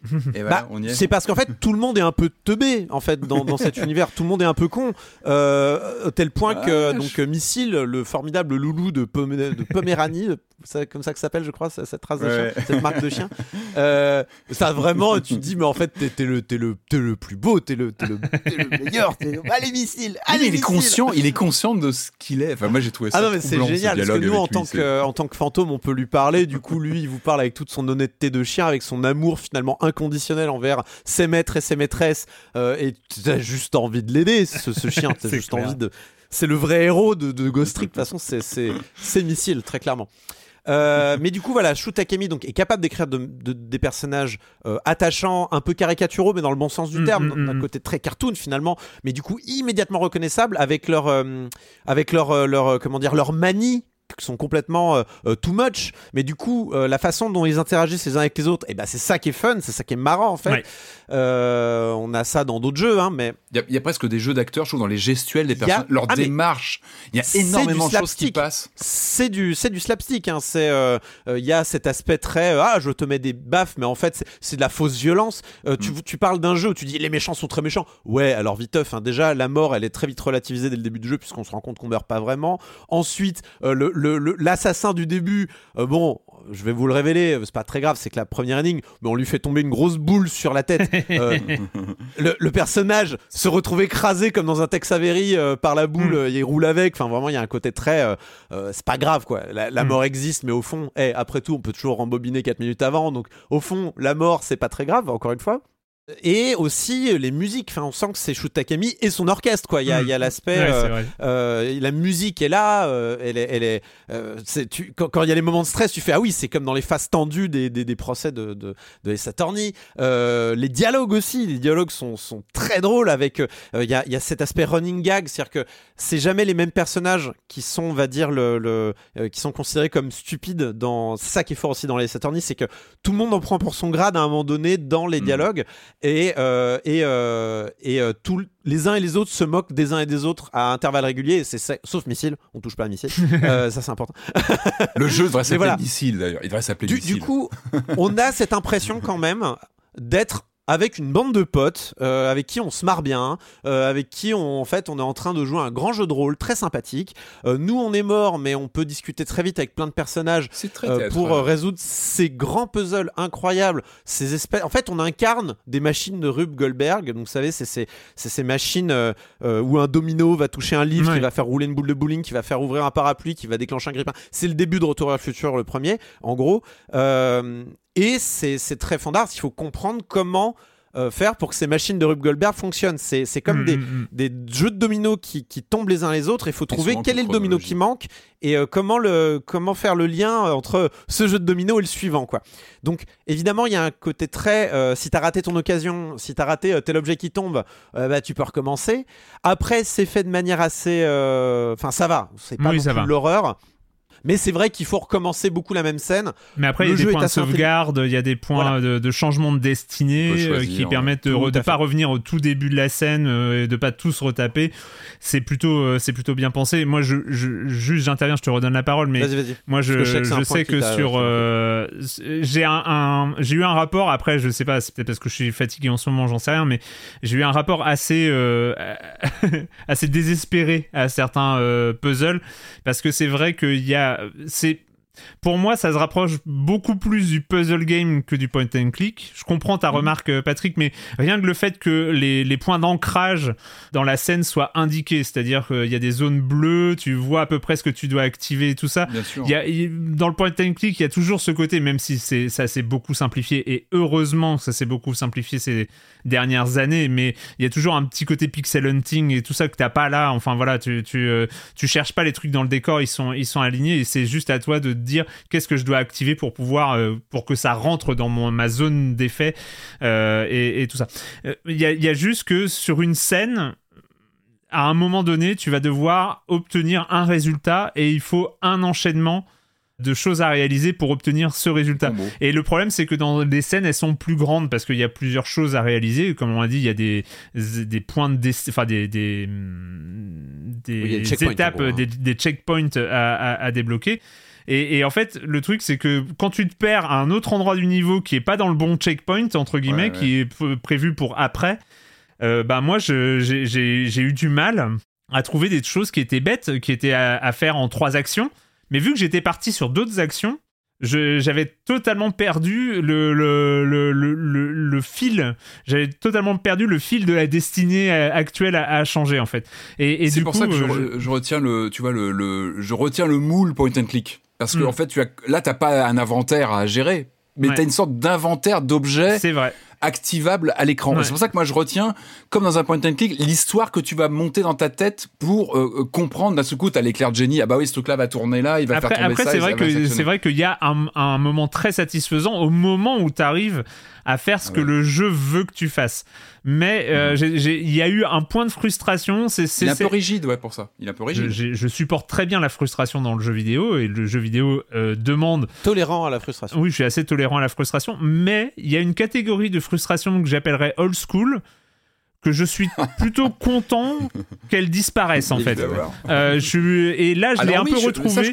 je l'ai un peu retrouvé dans Ghost Trick et euh, c'est pas une frustration que je trouve très agréable. Je te redonne la parole parce que hum, je suis allé moins loin que vous, mais euh, j'ai. j'ai- Non, voilà. mais euh, je comprends tout à fait. En fait, euh, ce que tu décris là, je l'ai un peu ressenti. En fait, dès qu'on est. En fait, je pense que c'est lié à la nature même du jeu. C'est-à-dire que le jeu vous Oui. présente des fatras, vous présente des bazars. Euh, vous êtes face à un bazar et il faut faire un ordre. Il faut or- Mm. organiser ce bazar pour obtenir ce qu'on veut. Et du coup, on peut très vite être débordé mentalement par tout ce qui se passe à l'écran parce que euh, vous allez avoir euh, différents éléments qui bougent, différents éléments juste présents à l'écran et vous vous dites tout ne sert pas dans les puzzles. C'est rare que tout Mm. serve. Après, euh, très rapide. En fait, le but du jeu profond, c'est-à-dire l'abstraction, parce qu'il y a une notion d'abstraction Ouais. ce truc-là. Une fois que vous avez bien fait l'abstraction de ce qu'on vous demande, c'est bon, euh, à quoi j'ai accès? Pourquoi j'ai accès? Qu'est-ce que ça me donne Mm. Quels sont, Quel est l'air d'effet des objets qu'on me propose Et en fait, le but du jeu final, c'est de comprendre ce que le level design, et je mets d'énormes air quotes que vous pouvez pas voir, des guillemets euh, euh, faits avec hein. les doigts, voilà, c'est de, de, de, de, de comprendre ce que le level design de, de chaque tableau essaye de vous dire. Par exemple, il y a certaines zones de la carte qui sont pas accessibles, ou Ouais. alors il y a euh, des zones qui, qui ne sont accessibles que pendant un temps donné, ou alors il y a des zones qui sont accessibles, mais il y a un autre événement qui se déroule qui fait que vous n'avez pas le temps d'en profiter. C'est le cas, euh, dans certains tableaux. Il faut gagner du temps. Il faut d'abord. Ouais. débloquer du temps pour pouvoir ensuite aller dans l'autre zone et euh, pouvoir euh, accéder, enfin, et, et bénéficier en fait et, et tirer profit de cette autre zone. Ce qui est intéressant aussi dans les outils qu'on a à disposition, c'est ce, cette vision fantomatique, enfin le monde spectre, qui, qui simplifie aussi la lecture. C'est-à-dire que d'un seul coup, tu vois les zones activables à l'écran, nettes, précises, et ce qui fait que ça réduit aussi le champ de je vais perdre mon temps sur un objet, etc. Et en dehors de ça, moi, ce qui me, me marque dans le contexte d'un point and click, qui peut parfois être, il y a rien de pire qu'un point and click où tu restes deux heures sur un écran, tu sais plus quoi faire, ça t'écœure, t'en as marre. Mm. Là, je trouve que le jeu, il conserve toujours un plaisir presque premier de la manipulation. Et ça, c'était le, le, le côté, l'effet stylet de l'époque. C'est-à-dire, on prend un objet, on va pouvoir le, l'activer, le faire bouger. Et je trouve que même quand tu sèches sur une énigme ou une situation, T'as toujours ce plaisir d'activer les, les animations, d'essayer de comprendre ce que tu vas pouvoir faire. Le jeu ne, ne te bloque jamais complètement à l'écran. Il y a toujours, Ah. euh, il il reste toujours, Ouais. euh, il y a toujours une activité, après, euh, quelque chose qui, qui fait que ça reste chatoyant à l'écran, que tu prends toujours plaisir à, à lancer une animation, à essayer de comprendre quelle chronologie va, mettre, va se mettre en place et comment accéder au, au prochain, Ah, euh, prochain poids. Après, de- pour être franc, point. je pense que le jeu aurait pu bénéficier par exemple d'un vrai rewind, c'est-à-dire euh, une Mm. touche sur laquelle on appuie et, on, et le temps défile à l'envers avec. Ouais, parce que là, c'est un peu pense positif hein, quand tu le fais. ça aurait largement pu être implémenté, je pense, et ça n'aurait rien retiré à la, à la, à la, à la, à la joie que le jeu t'offre quand tu résous Ouais. le truc, parce que là, c'est vrai qu'on revient au dernier checkpoint qui peut être assez éloigné, donc et puis après, il faut réattendre que l'événement en question arrive. Mm. Parfois, il faut saisir des opportunités. Par exemple, un objet qui va tomber, euh, bah, Ouais. il faut se mettre Ouais. dans l'objet, tomber avec. Se louper, Et ouais. euh, se retrouver. Parce que vous avez une portée, en fait, votre fantôme peut pas aller où il veut, Mm. il a une Mm, portée. Donc, parfois, attraper un objet qui tombe pour ensuite accéder à une autre partie plus basse Mm. du tableau, c'est, ce sont des enjeux, des fois. Euh, et, euh, et je pense qu'un vrai rewind aurait été bien. Après, le jeu est très intelligent, vous donne des Oui. indices à l'oral. Par exemple, si vous avez raté un élément, le jeu va vous le dire. Le personnage fait Ah, ah, ouais, j'aurais il- peut-être pu, peut-être pu grimper là. euh, Mm, mm, mm. euh, c'est- dommage. euh, Voilà, et il vous le dit et souvent fait Hmm, je devrais peut-être revenir en arrière et il vous laisse pas errer pendant non, des vrai, heures vrai, vrai, dans des impasses. Euh, Il y a un autre truc aussi, on a beaucoup parlé de point and click jusqu'à présent. Je l'ai fait entièrement à la manette. J'ai essayé au début Mhm. avec la souris. Ça marche super bien. C'est vrai. ouais, vraiment. Au stick analogique, ça marche Le super bien. contrôle au stick est trop Ouais. bien, Ouais, marche super bien avec la portée du fantôme en fait. Où t'essaies de tirer ton. à chaque Voilà, fois, en fait, tu étires ton loin. fantôme comme un élastique et en fait, il va sauter d'objet en objet et c'est trop fandard en C'est fait. bien de faire fait, hein. Hop, hop, Ouais, hop, hop, ouais. hop, hop, hop, et tu sautes, sautes, sautes, sautes, tu sautes d'objet en objet. bien. Puis dès que tu vois un fait téléphone, un et quand fou. tu vois un téléphone dans l'écran, tu dis, ouais, super, je vais pouvoir me Ouais. téléphoner. Bah, Il y a- il y, a des petits plaisirs du quotidien quand tu joues à ce titre qui sont, sont assez incroyables. L'histoire se conclut. Mm. C'est d'ailleurs une des conclusions les plus douces Mm, mm. que j'ai vues depuis très longtemps. C'est Enfin, adorable. La 2 ou fin est euh, adorable. C'est ultra. po- La fin est très poétique. Mais Euh, si vous l'avez est- pas fini, je vous, je vous encourage à aller au bout de Ghost Trick. Tellement la fin m'a juste mis la banane. Euh, parce que, évidemment, c'est comme d'habitude avec Shutakemi, c'est un, un maître du presque suspense. Enfin, comment dire Il est capable de oui. vous. Oui. Il est capable. Il est capable de vous de vous faire deviner ce qui va se passer À la Hitchcock, quoi. trois minutes avant que ça arrive. Mm, À la. Hitchcock, du coup, vous avez quand même le, vous avez quand même le, la satisfaction d'avoir un peu compris par vous-même, alors qu'en vrai, euh, vous l'a- mis dans la tête, il y a pas de problème. Mais tout en vous surprenant quand même. C'est-à-dire que vous vous surprenez à vous surprendre, et en effet, il vous, il vous plante la solution. Trois minutes avant qu'un personnage le dise ouvertement et fasse Ah, voilà le, la grande révélation. Alors qu'en vrai, la grande révélation, il l'a fait trois minutes avant, de Oui. manière tout à fait euh, subtile et tout ça. Et la fin, est remplie de petits moments comme ça. Alors, un peu la- l'avant-fin est un peu brouillonne, la toute fin. Ah là là, Trop bien. c'est trop, c'est trop, trop, trop chouette. La, la fin est vraiment chaleureuse et c'est vrai que elle ferme un peu, elle ferme un poil la porte à des suites, Mm. mais euh, mais voilà, je vous recommande quand même d'aller voir ce qui se passe à la fin. C'est très bien C'est écrit. un jeu qui invente quelque chose dans ses mécaniques, mais comme Ace Attorney dans son, dans son domaine, je trouve qu'il y a, il y, y a vraiment un twist sur un genre existant. Et c'est très intéressant pour ça, je trouve. Et effectivement, une suite spirituelle, sans jeu de mots, ça pourrait être une suite spirituelle. Et pour faire plaisir à Patrick, sache qu'en finissant le jeu, on débloque euh, la plupart des documents de design de Shoot Akemi avec euh, ces petits. c'est euh, partie des rares plus euh, c'est- ajoutés sur, le, sur cette ressortie. euh. Et les petits schémas préparatoires sont adorables. enfin, vraiment, euh, Cool. c'est très très mignon. Cool, un très très bon remake. Ce Ghost Trick, euh, il est euh, disponible à 30 euros, donc euh, Switch, console, PC, et euh, vraiment très, c'est très beau. Et c'est franchement les animations sont super, c'est trop bien. C'est le moment tant attendu de la chronique, la dernière chronique enregistrée de Jérémy Kletskin. Disponible sur Google Podcast, celle-là pour le coup. Oui, euh, Jérémy, Jérémy qui essaye de, qui a essayé d'avaler Silence on joue euh, dans, dans, son propre flux, mais euh, on va corriger ça quand mais même. à qui profite le crime, j'ai envie de dire? bon, allez. Salut Jérémy.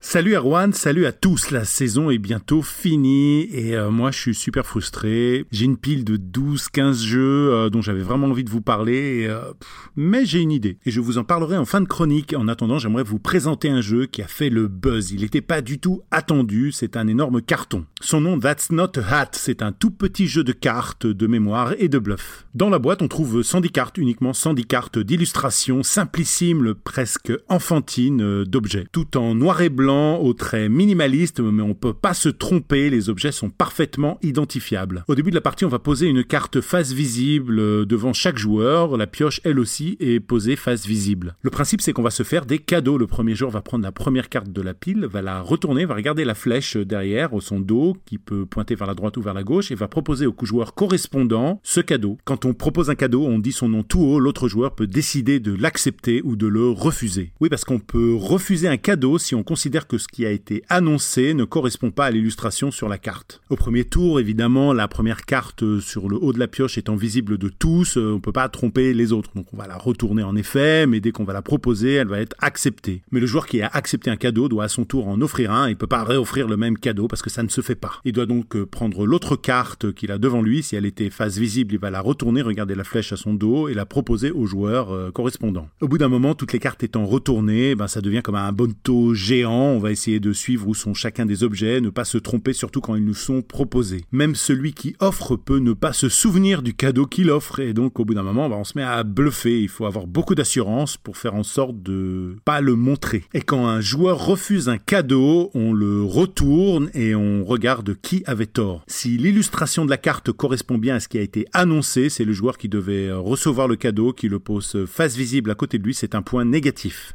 Par contre, si ça ne correspond pas qu'il y a eu bluff intentionnel ou pas, d'ailleurs, c'est le joueur qui a proposé qui doit poser cette carte, ce point négatif, à côté de lui. Une fois qu'un joueur a trois points négatifs, euh, la partie s'arrête et on regarde le joueur qui a le moins de points négatifs et c'est lui qui a gagné. Le jeu propose de jouer un nombre de tours équivalent au nombre de joueurs, oui, parce qu'on peut jouer de 3 à 8 joueurs et à 8 joueurs, c'est un beau bordel, je vous l'assure. Même les joueurs qui ont beaucoup de talent, beaucoup de mémoire, au bout d'un moment, euh, ça embrouille le cerveau, il y a personne qui y échappe.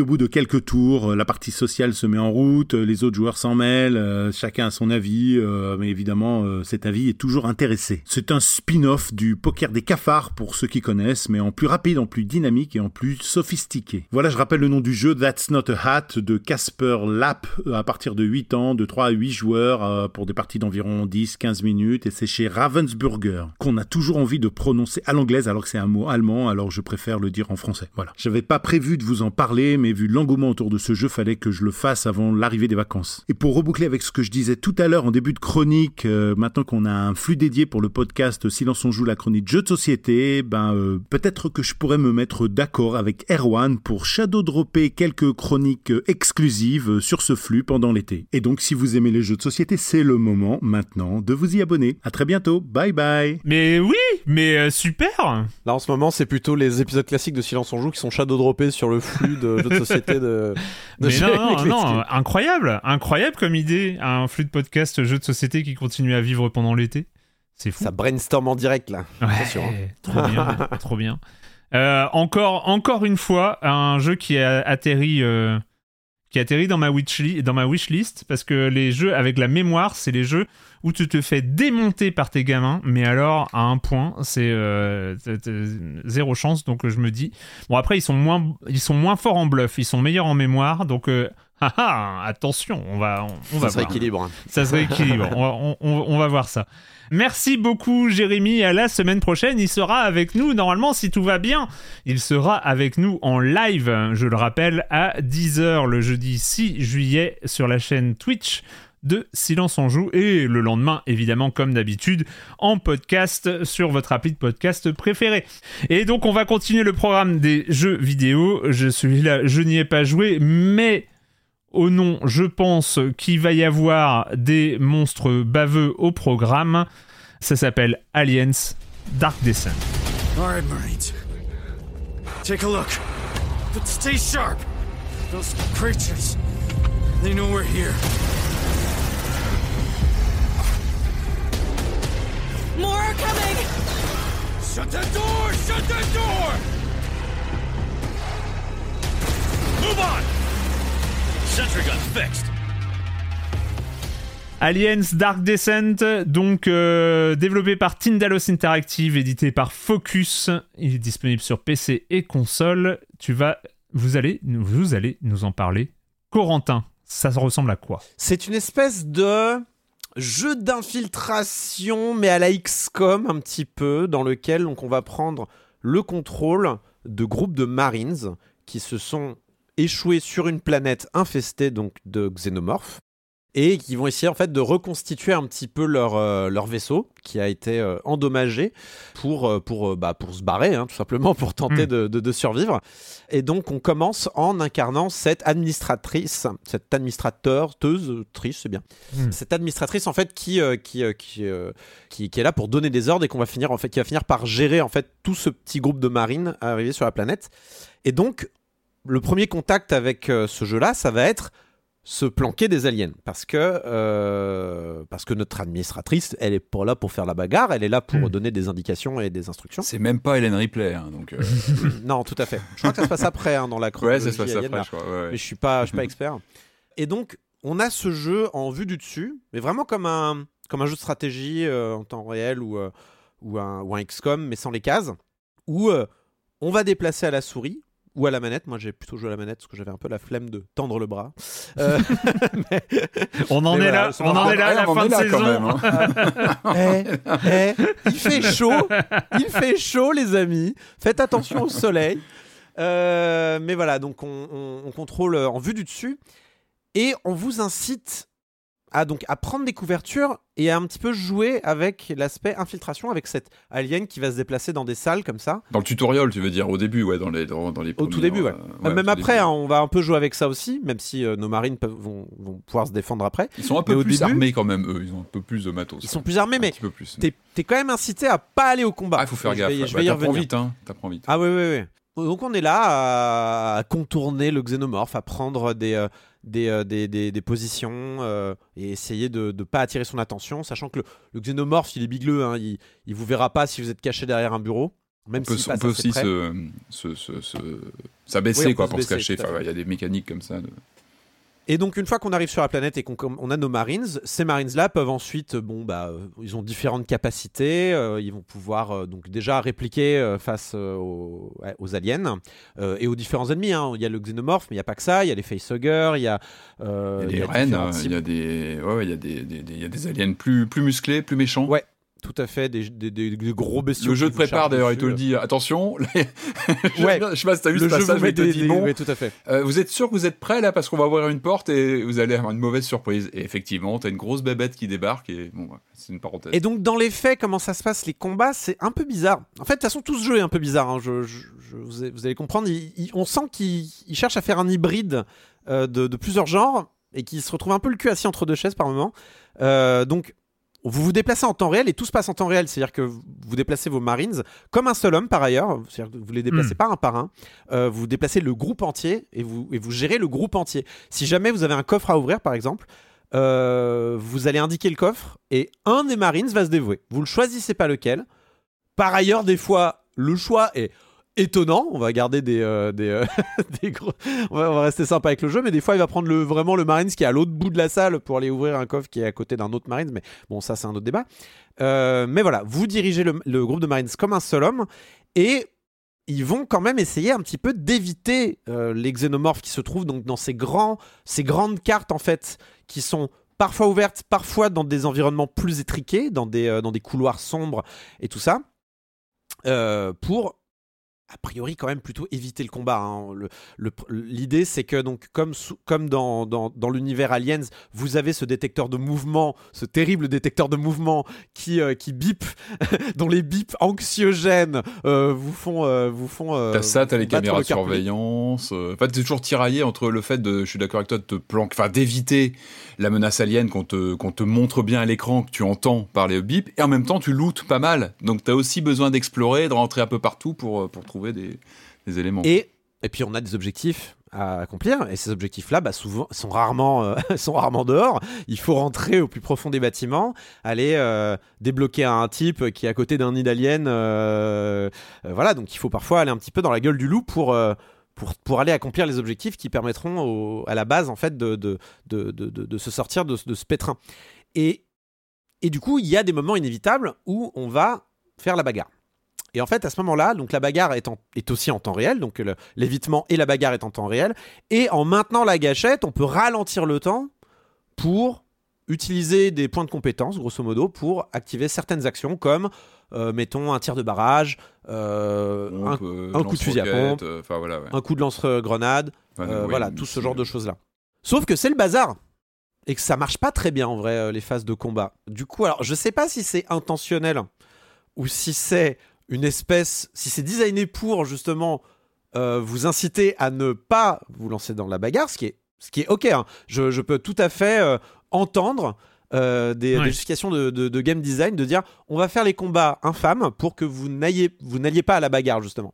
Et moi, c'est un peu ce que j'ai ressenti. C'est-à-dire que vraiment, je, je, je ne, je n'allais pas à la bagarre. Jamais. Je voulais pas. C'était, c'était parce que c'était pas amusant et parce que c'était souvent de mauvaises nouvelles pour mes Marines qui sortaient stropiés de ces histoires-là avec une jambe en moins. Avec euh, euh, vraiment, c'est, c'est- c'est- c'est- c'est souvent ils sortent pas indemnes. hein. L'acide, quand tu exploses un alien, tout ça, Tout c'est à fait. compte. Enfin, voilà, tout- Ça tout- oui, tout- mais voilà. mécanique, euh, mécanique très rigolote, euh, mais ça c'est normal, hein, c'est l'univers alien, c'est que si vous tuez un alien trop près de vous, vous prenez un point de dégâts parce que l'alien, bah, il est acide et il vous explose à la figure et Super. vous prenez un- Mais ça marche bien. Enfin, moi, j'aime bien toute cette prise en compte de, bah, du lore, de toutes ces mécaniques comme ça qu'on qu'on connaît via les films. Enfin, je trouve que ça. Mais on sent quand même que le jeu, il a un peu le cul entre deux chaises. Entre, il a envie d'être XCOM, mais pas complètement parce que bah il y a pas les cases, il y a pas le, ou il y a pas, on va dire le, le micromanagement fin qu'on peut avoir dans un Mario et Lapin crétin ou ce genre de choses. Et puis il a envie d'être autre chose. Il a envie d'être un jeu. euh, il a envie. d'être- En fait, il est à mi-chemin entre XCOM et euh, Alien Isolation, en gros, euh, où il sait pas trop, il sait pas trop où il veut se mettre. Et je trouve que tout l'aspect en fait stratégique est du coup un peu Bon vidé de son intérêt. Et, et- et du coup, je n'ai aucune, je n'ai ressenti en tout cas aucune affinité avec mes Marines, qui ont d'ailleurs, bon, qui ont des têtes, euh, qui ont des têtes, on va dire, De Marines. C'est- sont c'est- pas- c'est un- c'est- oui, c'est ils un ont des- postulat de base, mais.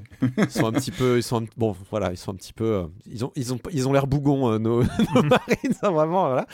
Mais du coup, voilà, il y a toute cette notion, une fois rentrés à la base, de euh, envoyer nos Marines à l'infirmerie, développer leurs compétences, retirer leurs traits de, de caractère euh, qui sont parfois euh, négatifs.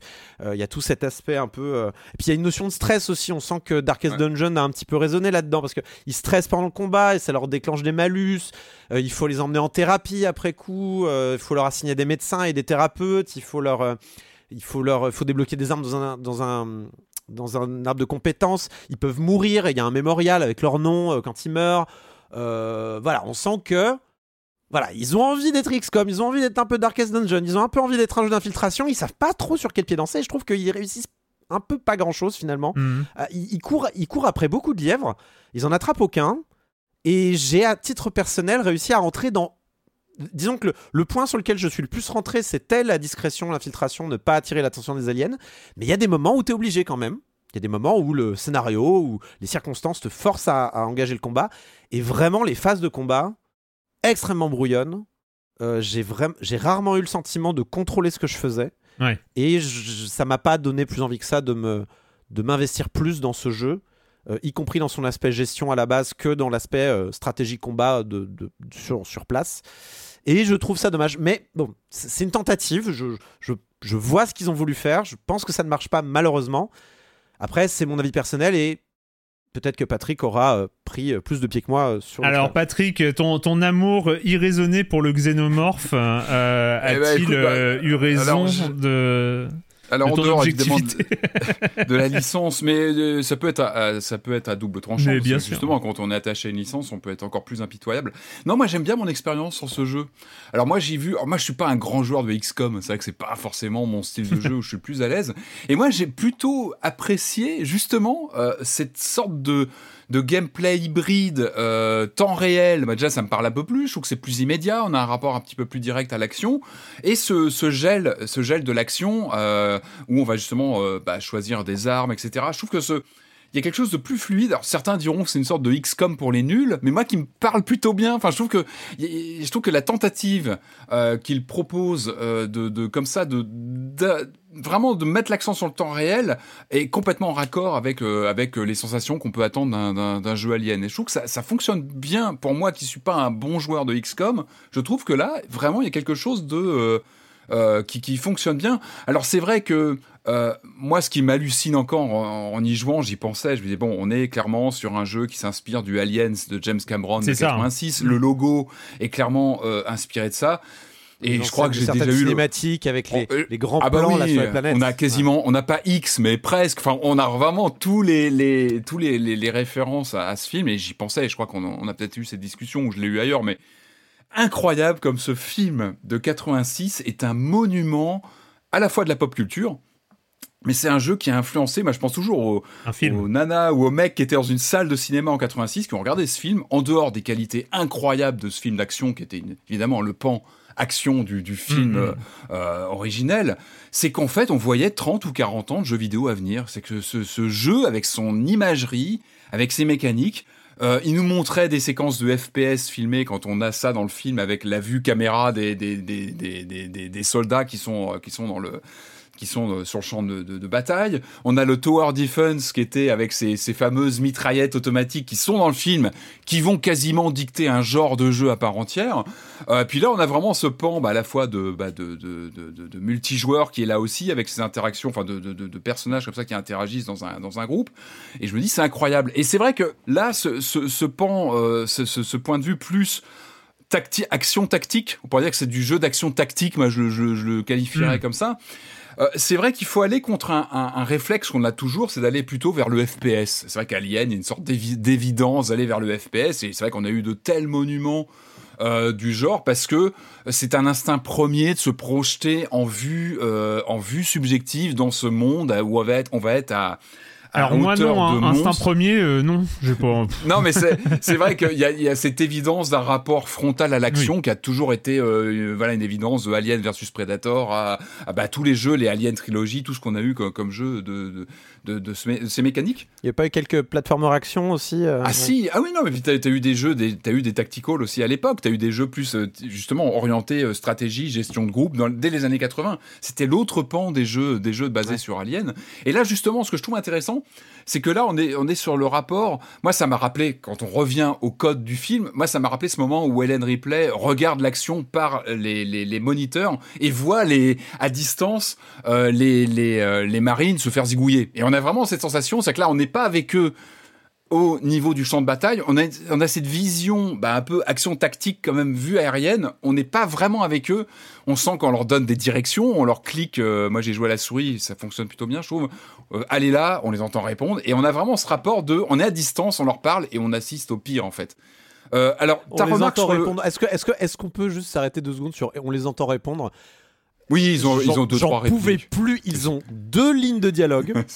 Ils les répètent ad nauseam. C'est galère. C'est genre Come on, you slug Alors ça, je l'ai entendu mais plein de fois.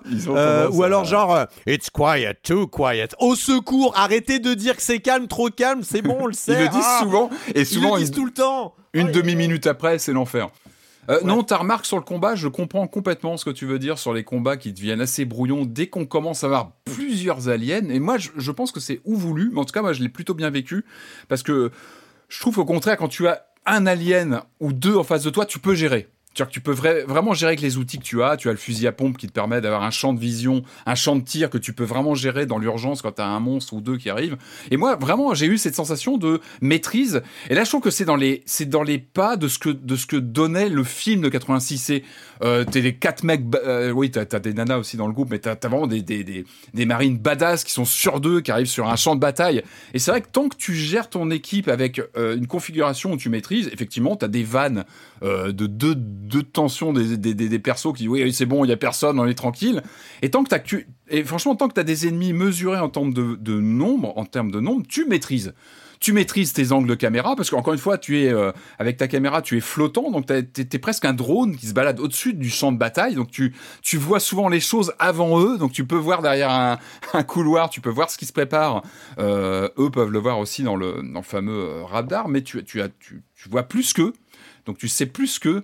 Et, euh, je trouve que ça marche bien quand tu as un ou deux aliens, tu maîtrises, tu es sûr de toi, tu peux, tu peux bloquer une porte, tu peux, tu peux souder les portes pour euh, justement, euh, comment dire, préparer l'action et vraiment te dire je domine le les minutes qui viennent, je vais maîtriser les deux aliens que j'ai vus, je vais les gérer, je vais les, je vais les éclater.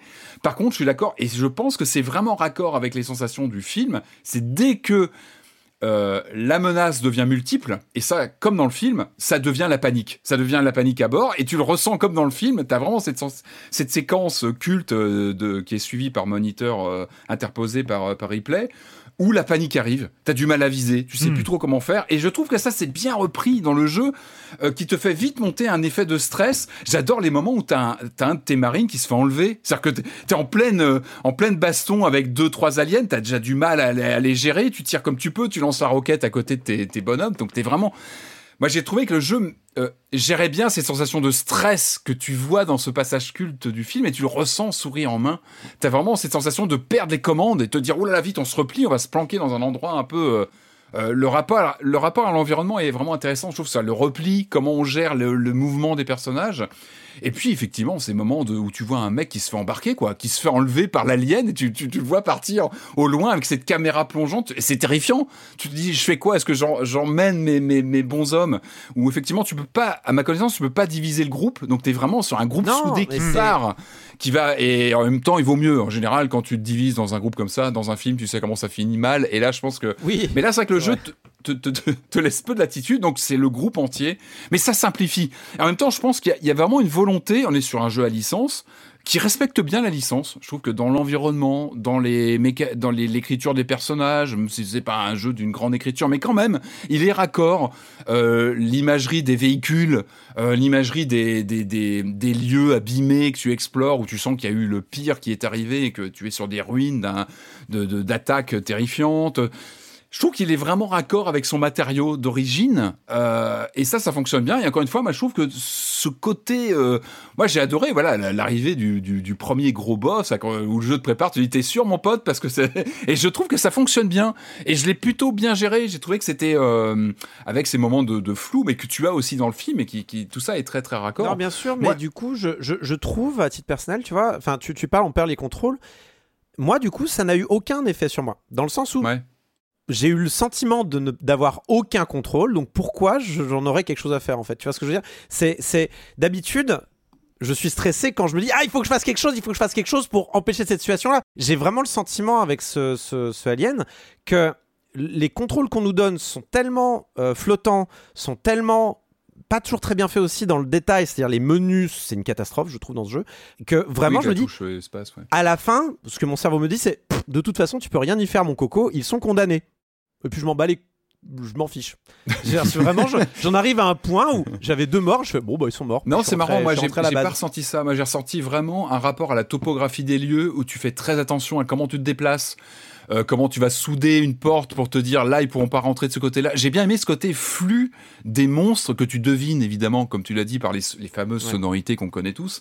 Et les le bip jeu s'amuse bien avec ça. hein, les bip bip. Les bip Ah oui, ça, fonctionne très très bien. Et puis tu grave, ça, as vraiment, euh, alors l'IA, bon, elle est ce qu'il est. Ce sont des aliens, mais il y a vraiment ce côté. euh, ils essaient de rentrer par une porte, ils vont tourner, ils vont essayer de rentrer de l'autre côté. Donc tu- Hmm. c'est à toi de souder une porte pour te dire je verrouille ça Moi, j'ai plus un bémol, par exemple, sur la sauvegarde que j'ai trouvé euh, un peu calamiteuse, t'as- tu, te sauvegardes pas bon, forcément au bon moment. Ouais.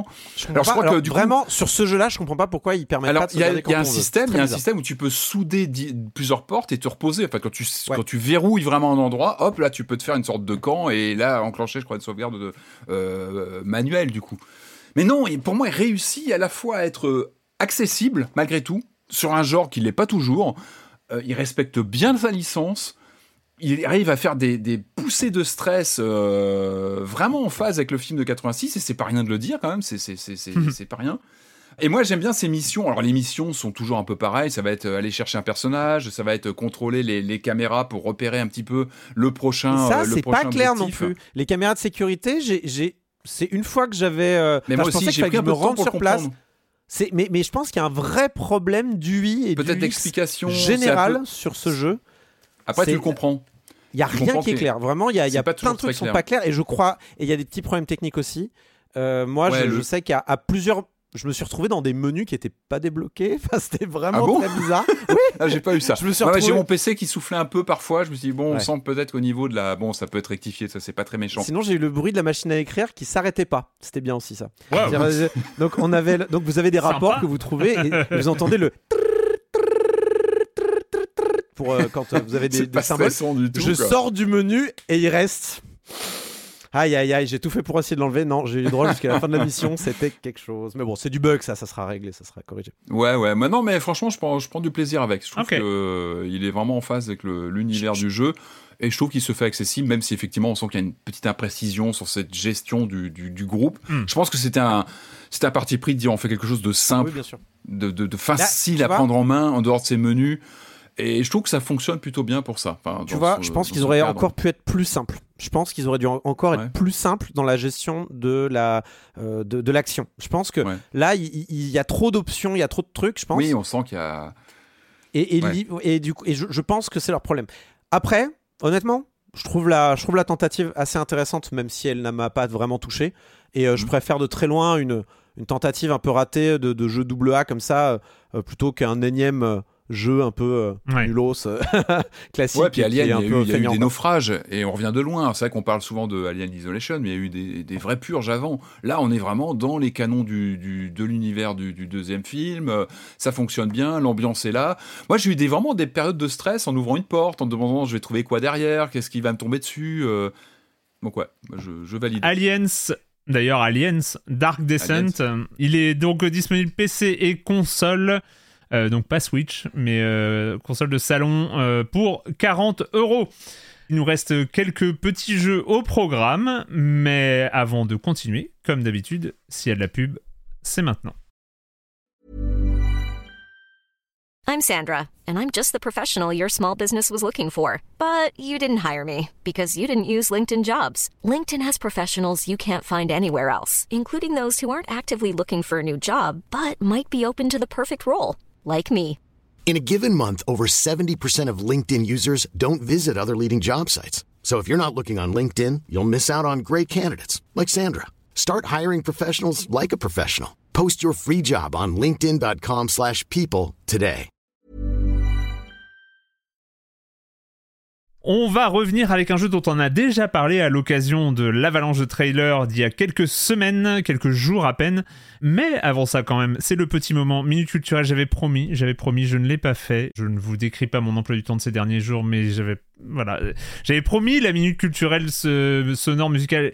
J'ose espérer que j'arriverai à le faire, euh, j'arriverai à l'organiser pour euh, pour le live. Il faut que je gère un problème de son pour euh, mes lives multicam, j'ai toujours un problème de son. C'est, je, ne sais pas pour passer les musiques et les choses comme ça, mais euh, j'ai bon espoir d'y arriver pour euh, jeudi, d'ici jeudi prochain. Donc normalement, je préparais quand même des, petits trucs musicaux venus du Discord de Silence on joue. Mais donc, la minute culturelle classique avec, je crois, je suis même pas sûr d'avoir déjà déjà pris une de ces questions. Euh, c'est deux questions du même auditeur qui s'appelle Smud. Euh, la première question, c'est sur N64. Attention, nous revenons à la N64. Un personnage emblématique possédait un objet qui fut finalement censuré par Nintendo. Donc c'est en phase de dev, il avait un objet qui a été censuré par Nintendo. Quel personnage, quel objet? C'est pas Conquer, non, c'est trop facile. Non, ouais, c'est Non, pas. c'est un jeu Nintendo en plus. J'imagine. Bah, c'est C'est un jeu bah, Nintendo, hein. Alors, euh, oui. Ah, on sait pas. C'était pas dans la question, mais oui. en fait, ils sont censurés par Nintendo, mais je pense qu'avec leur euh, seal of approval, ils peuvent censurer des trucs euh, des, des Ouais, éditeurs tiers. donc, ouais, de euh, tiers, bien sûr. euh, Oui, t'as raison. Euh, Donc là, c'est un jeu euh, first party. De Là, de fait, c'est un jeu Nintendo. Euh, ça peut être lié à la religion, ça peut être lié à plein de Non. choses. euh, C'est un jeu Nintendo, mais alors je vais donner des gros indices quand même, hein, mais pas développé en interne. Bah, c'est rare, du coup. C'est un jeu rare à tous les coups. Donc, euh, qu'est-ce qu'il y a eu chez Rare Il y a eu, Perfect Dark, mais je il vois y a eu Donkey pourquoi Kong, donc ça devait être dans Donkey Kong 64, j'imagine. Yes. Euh... Qu'est-ce qu'il y avait dans Donkey Kong 64 Euh, Ah, bah ça devait être un flingue, tout simplement. Un flingue dans Donkey Kong 64. Exactement. Alors c'est euh, même euh, autre chose. C'est, euh, c'est en fait c'est un fusil à pompe. Ah ouais. C'est un remplacé par le. Coconut Gun, du coup. L'histoire, euh, l'histoire dit, dit, dit donc, euh, c'est euh, Smut qui raconte, euh, Shigeru Miyamoto suivait la création du jeu de près, mais ce n'est que lorsqu'il s'est rendu au studio de Rare qu'il a pu découvrir une version bêta du jeu. Cette dernière bénéficiait de tout ce que faisait un jeu Donkey Kong, des bananes, des tyroliennes, des lianes, des thèmes de la jungle, etc. Mais voilà, au milieu de ce monde parfait, il y avait aussi un énorme flingue. Le game designer du jeu, Georges Andreas, a pu revenir sur le pistolet en question. Ce n'était pas un flingue tout pixelisé, il était vraiment réaliste, un vrai fusil à pompe avec des balles qui volent dans tous les sens et un son très fort que l'on entend euh, lors de la détonation. Inutile de dire que Miyamoto a été choqué de découvrir ce truc pas du tout cartoonesque dans un jeu très coloré comme Donkey Kong 64. Andreas a expliqué la situation euh, comme ça. Au cours du développement, parfois on oublie des trucs les plus évidents. On avait tout simplement oublié de modifier le design de fusil à pompe de Donkey Kong. Et là, je vois la tête de Miyamoto horrifié par ce qu'il voit. Donc ça a été, euh, ça a été légèrement changé après Ah dans la bah. phase de conclusion. Ça a été remplacé par le fameux Coconut Gun. Exactement. fires in spurts. Yes. Et donc on reste dans, cette même épo- dans cette même période dans Perfect Dark. Hein Une fonctionnalité technique de personnalisation a finalement été abandonnée, jugée Oui. trop compliquée. Et au final, les développeurs ont fait comme dans GoldenEye. De quelles features Game Boy Camera. On devait pouvoir mettre son visage dans le jeu euh, Bravo. via la Game Boy Camera. Bravo. Ça aurait été extraordinaire. Et finalement, et finalement, on peut avoir Bah le visage de, de qui finalement parce qu'on ne peut pas personnaliser. Et donc, euh, En dehors du perso principal, tu veux dire? Ouais. Et ben c'est euh, tout comme dans GoldenEye, on se finit avec les employés de Rare Ah oui, et de oui, ah oui, Nintendo. ah oui. Et donc on Bien peut sûr. jouer. Il y a le visage de Miyamoto qui est donc jouable dans Perfect Dark. Voilà, Est-il au courant? Oui, on espère. je pense. Il était choqué d'apprendre qu'il y avait des flingues dans Perfect Dark. Quel jeu, bon sang, quel jeu. D'ailleurs, le remake, on a.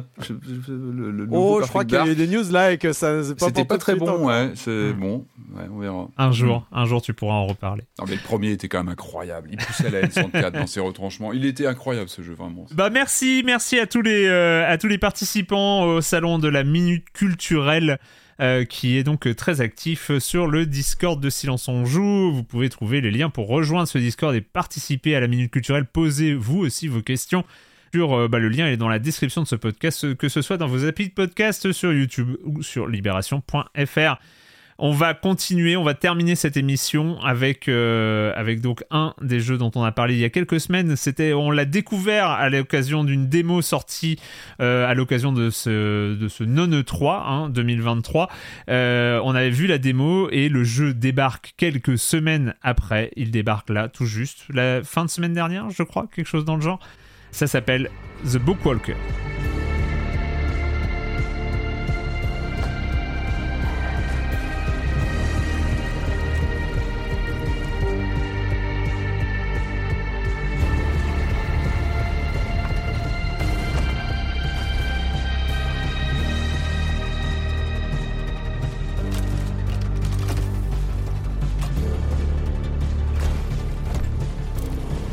The Bookwalker, qui est un jeu développé par euh, Do My Best, qui est disponible sur le Game Pass. Sinon, il est à 15 euros.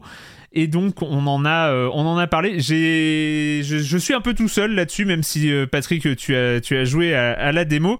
Donc, je vais vous expliquer. The Bookwalker est un jeu très étrange. C'est un jeu. En fait, The Bookwalker est un jeu à univers. C'est un jeu qui vaut avant tout. Alors, il vaut par ce qu'il propose, par ses graphismes, on va le voir, et par, euh, et par son design et tout ça qui est super soigné.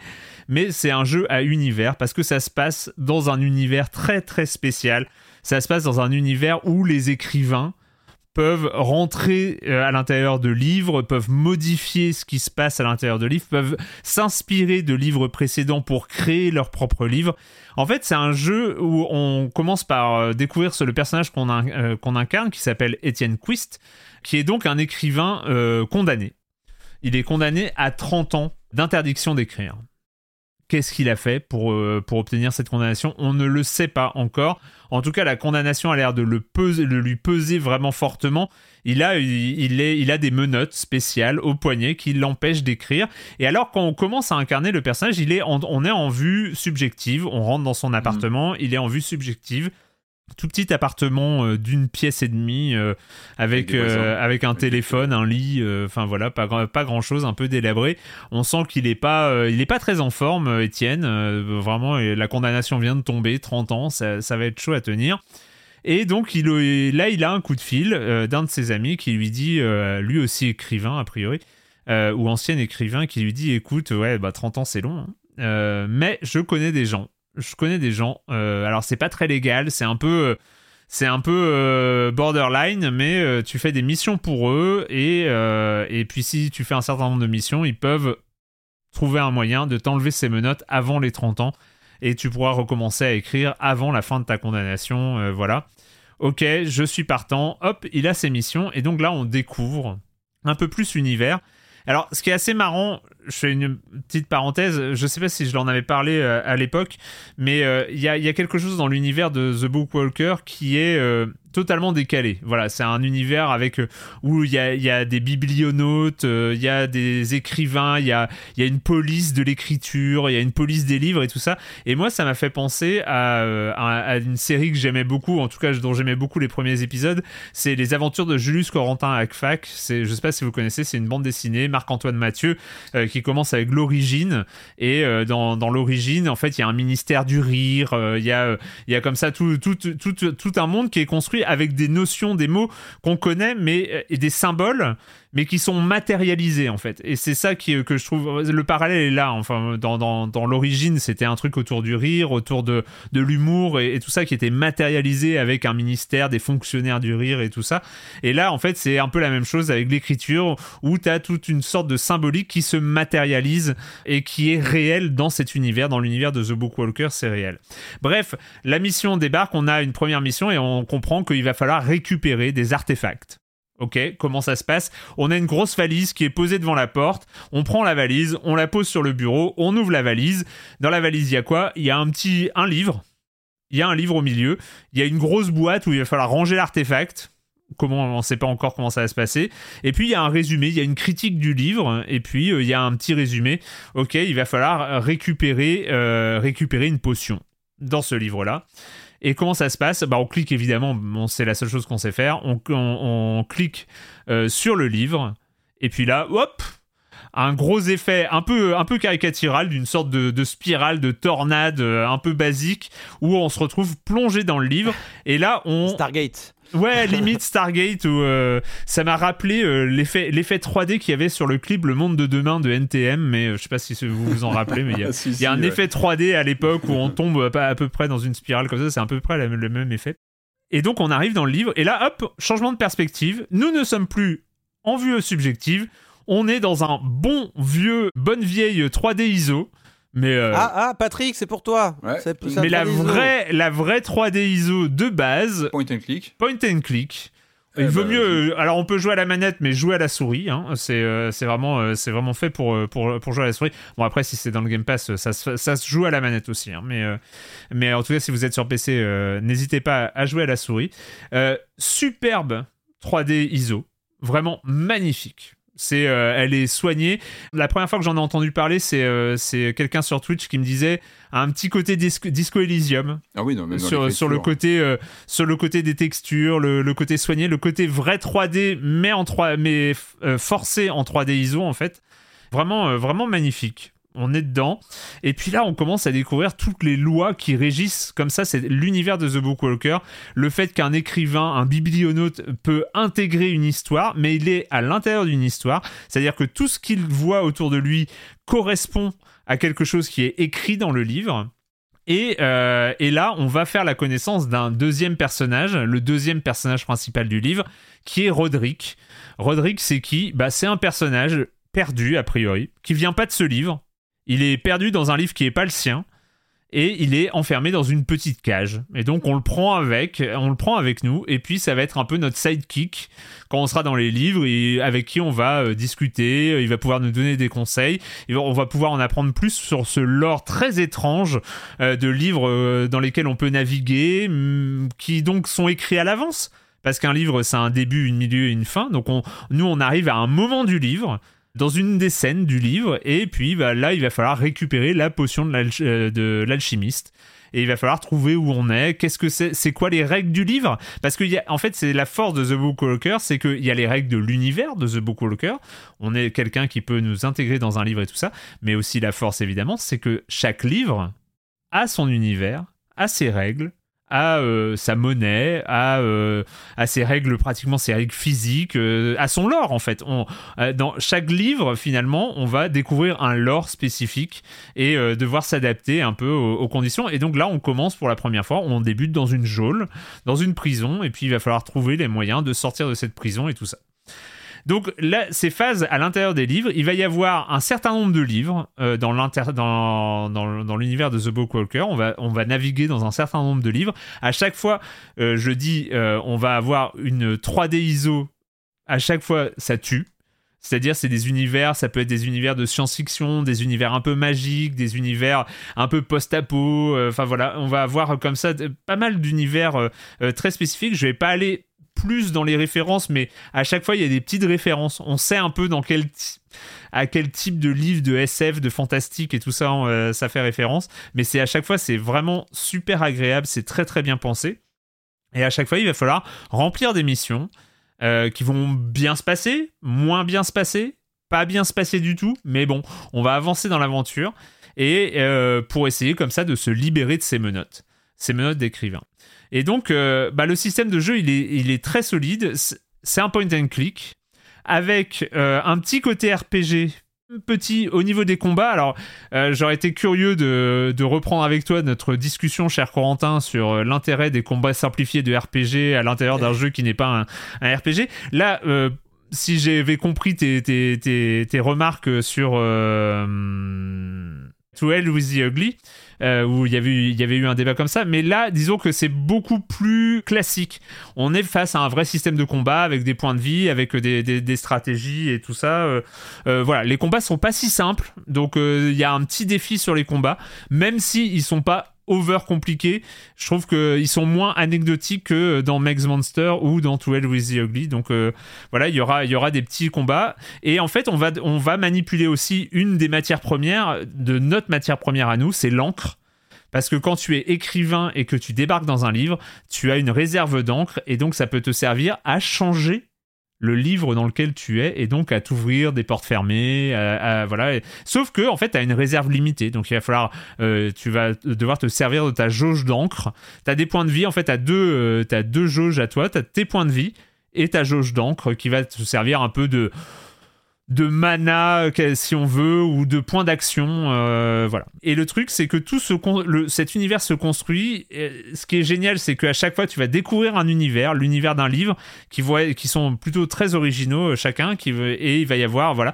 Et en plus ce qui est marrant c'est que les créateurs ce sont pas euh, il y, a, y, a, tout un système de loot et de craft mais euh, ce que je trouve très très marrant, c'est que euh, à, travers l'émission, tu aurais pu te dire, ok, ils vont, euh, ils vont mettre des loots et des crafts différents, mais en, en fonction des univers. Non, non, t'as toujours les trois mêmes objets à crafter. T'as un crochet pour ouvrir les serrures, t'as une pince et t'as un pied de biche. Voilà. Et dans les trois, dans les, j'ai pas envie de donner le nombre de, le, le, nombre de livres qu'on va faire parce que ça fait aussi partie de la surprise. Mais à chaque fois, tu vas devoir crafter un crochet, une pince un pied de biche pour pouvoir et, et en fait ce genre de simplification est super plaisante en fait parce que tu sais Ah que oui. tu vas pas de euh, en fait t'as tes repères en fait dans, dans- dans les livres et, et je trouve que c'est vraiment C'est euh, le vraiment décor qui change, quoi. Voilà, c'est euh, c'est surtout le, le décor, qui change, l'histoire, les personnages, euh, la, voilà. la façon dont tu interagis et, ce genre de choses. Il y a énormément de choses qui changent, mais au moins les loots, c'est tu, sais que tu es en, terrain connu. Bon, il y a une petite variation à un moment, mais à un moment seulement, et, euh, c'est vraiment pas euh, vraiment pas déroutant. Donc l'intérêt de The Bookwalker, c'est que c'est un jeu pas très long, mais quand même, il fait entre 5 et 6 heures, ce qui euh, est, un, est une durée très raisonnable. C'est une vraie histoire, c'est un vrai univers à découvrir. Ce que je trouve hyper malin, c'est que l'univers est complexe, l'histoire est simple. Et ça, Ouais. je trouve ça super. C'est-à-dire que, en fait, il prend son temps pour développer l'univers. On arrive à comprendre c'est quoi les règles, c'est quoi cette police, c'est que- pourquoi, euh, pourquoi est-ce qu'il a été condamné, euh, etc. L'histoire du personnage, finalement, elle est ultra simple. Un c'est une histoire classique, c'est presque un trope classique, mais qui est posée dans cet univers hyper original. Et ce qui fait que cette histoire ultra simple posée dans un univers original devient elle-même originale. Et c'est là-dessus où je trouve ça très subtil et, euh, et ça se tient bien du début à la fin. Vraiment, euh, même l'épilogue est peut-être attendu, peut-être peut-être un peu basique, mais il est plaisant. Il est vraiment agréable, l'épilogue est, est super agréable. La seule critique, la seule critique que je peux faire et que j'ai failli. Au début je me suis dit ça se trouve ça va être un élément hyper négatif du jeu mais ça l'est finalement pas tant. C'est cette frustration dont je parlais pour Ghost Trick. Elle est pas trop là. C'est un point and click. Donc il y a euh, un tout petit peu de pixel hunting. Vraiment un tout petit peu parce que les trucs sont euh, pas highlightés mais ta souris change vraiment beaucoup au moment où tu passes sur les sur euh, les éléments activables et les scènes ne sont pas très grandes les salles ne sont pas très grandes. Et dans chaque livre il n'y a pas un nombre de salles démesuré donc euh, on n'est pas à faire des allers-retours de 8 km mais il y en a un petit peu. Et il y a sur l'ensemble du jeu il y a trois moments où on retrouve ce moment que tu connais très très bien Patrick et, et même que tu connais très très bien Corentin. C'est j'ai tout. Il me manque un truc Ouais, ouais. What the Eureka. fuck C'est où Où est-ce que j'ai pas cliqué dans ces euh, quatre écrans qui sont à ma disposition? Il y a forcément un endroit où j'ai pas cliqué et il faut que je trouve. Et tu remets tout ça et tu sais qu'il te manque pas. Enfin, c'est pas une information que t'as pas. C'est Ah juste un juste endroit un où t'as pas cliqué en fait. Ouais. Et Moi, souvent, c'est le moment où je me rends compte qu'il est possible de, de fusionner les objets entre eux. Ça, c'est le moment, généralement, euh, où j'oublie que c'est possible. Et, euh, Ouais, non, là, là, dans, dans, dans le cas présent, c'est vraiment que des endroits où t'as pas cliqué. Voilà, Ouais, je le dis parce que c'est vraiment pas du spoil. euh, si vous êtes bloqué à un moment, il y a un endroit où vous n'avez pas cliqué, quoi. Et donc, Et il continue. ouais, du coup, j'ai fait vraiment fait que la, la- la première heure à peine. hein. Mm. Moi, j'aimais bien le ce, bah, ce, ce ce lien entre le monde réel et le monde des Oui. livres où il te dit au début, ah, il te manque un objet dans le livre, donc tu ressors dans l'appartement. Et ça, un- c'est- ça continue. C'est pas qu'au début, Ouais. quoi. Du coup, non, c'est pas qu'au début ils- et ça bien, devient c'est leur force, et ça. ça devient un gimmick. Au début, tu te dis ah tiens, est-ce que c'est pas un élément de gameplay super intéressant, Mhm. c'est-à-dire euh, tu sors de ton Ouais. livre, tu peux choisir à n'importe quel moment de sortir de ton livre pour éventuellement prendre des éléments dans le monde réel et les rentrer dans le livre. Euh, et donc tu te dis ah ça pourrait faire un, un une petite pirouette de gameplay vachement intéressante. Finalement, c'est plus un gimmick qui est super en Mhm. tant que gimmick. C'est-à-dire, t'as un moment dans le jeu où, euh, limite, en gros warning, ok, sors du jeu, là t'es bloqué, euh, va trouver un truc, va demander à ton voisin, euh, tout ça, ou va euh, tout Mm. ça, et, euh, et revient dans le, et revient avec cet objet dans le livre. Donc on est plus sur un gimmick qui va apparaître à peu près dans, dans chaque, euh, dans chaque livre, dans chaque Ah, mission cool. à, à explorer. Euh, donc, mais c'est un, un- c'est un gimmick tellement original et ça te permet de, de, de switcher entre les deux vues et donc euh, franchement l'univers se tient super bien, la narration, l'écriture. C'est vraiment super. Euh, Il y a effectivement, ils auraient peut-être pu choisir une autre police d'écriture qui est pas forcément la plus classieuse de l'univers, mais euh, mais voilà, c'est tout ça. C'est contrairement à Disco Elysium, à Disco Elysium au moment de sa sortie, c'est en français. C'est traduit en intégralité en français, donc euh, vraiment euh, zéro euh, zéro problème. Zéro excuse. Zéro excuse. Euh, voilà, 5-6 heures, 5-6 heures de jeu, ça, ça tient vachement bien la route. Et, euh, et voilà, mis à part euh, deux trois moments un peu bloquants qui sont un peu pénibles et qui auraient pu être évités. Euh, franchement, je conseille, c'est très très agréable. Mm. Jusqu'au bout, c'est très très agréable. Mais voilà. Ah, l'idée même- de mettre les livres en images comme Ouais. ça, c'est super. Enfin, c'est une super idée, quoi. Oui, Faut- et puis ils, que- ils explorent, ils explorent ce système-là de plus en plus dans les livres. Je trouve euh, vraiment, vraiment, vraiment ça très très intéressant. Et, euh, et le plot twist, enfin voilà, le- les, toutes les explications sont satisfaisantes. Enfin voilà, c'est toujours le danger aussi quand t'as un mystère au début. euh, si le mystère euh, se dévoile à la fin et qu'il est pas à la hauteur un peu de ce que t'attendais, et finalement ça tout tient la route. C'est franchement bon, The bah, ça- Bookwalker. euh, je vous le conseille vraiment euh, si vous aimez euh, voilà bonne proposition narrative pas très originale au niveau de la construction du narrative design entre guillemets hein. on est sur du point and click donc euh, l'histoire se déroule se découvre un peu en fonction de l'avancement dans le jeu mais euh, mais voilà ça, ça ça tient vraiment bien la route The Bookwalker 15 euros qui est disponible aussi sur le Game Pass on va terminer, on va terminer encore une fois. Bah oui, c'est vrai qu'il y a le remake, l'autre remake euh, de, de cette Il y a eu un émission. portage, il y a eu un portage et maintenant il y a un remake. Il y a eu un portage.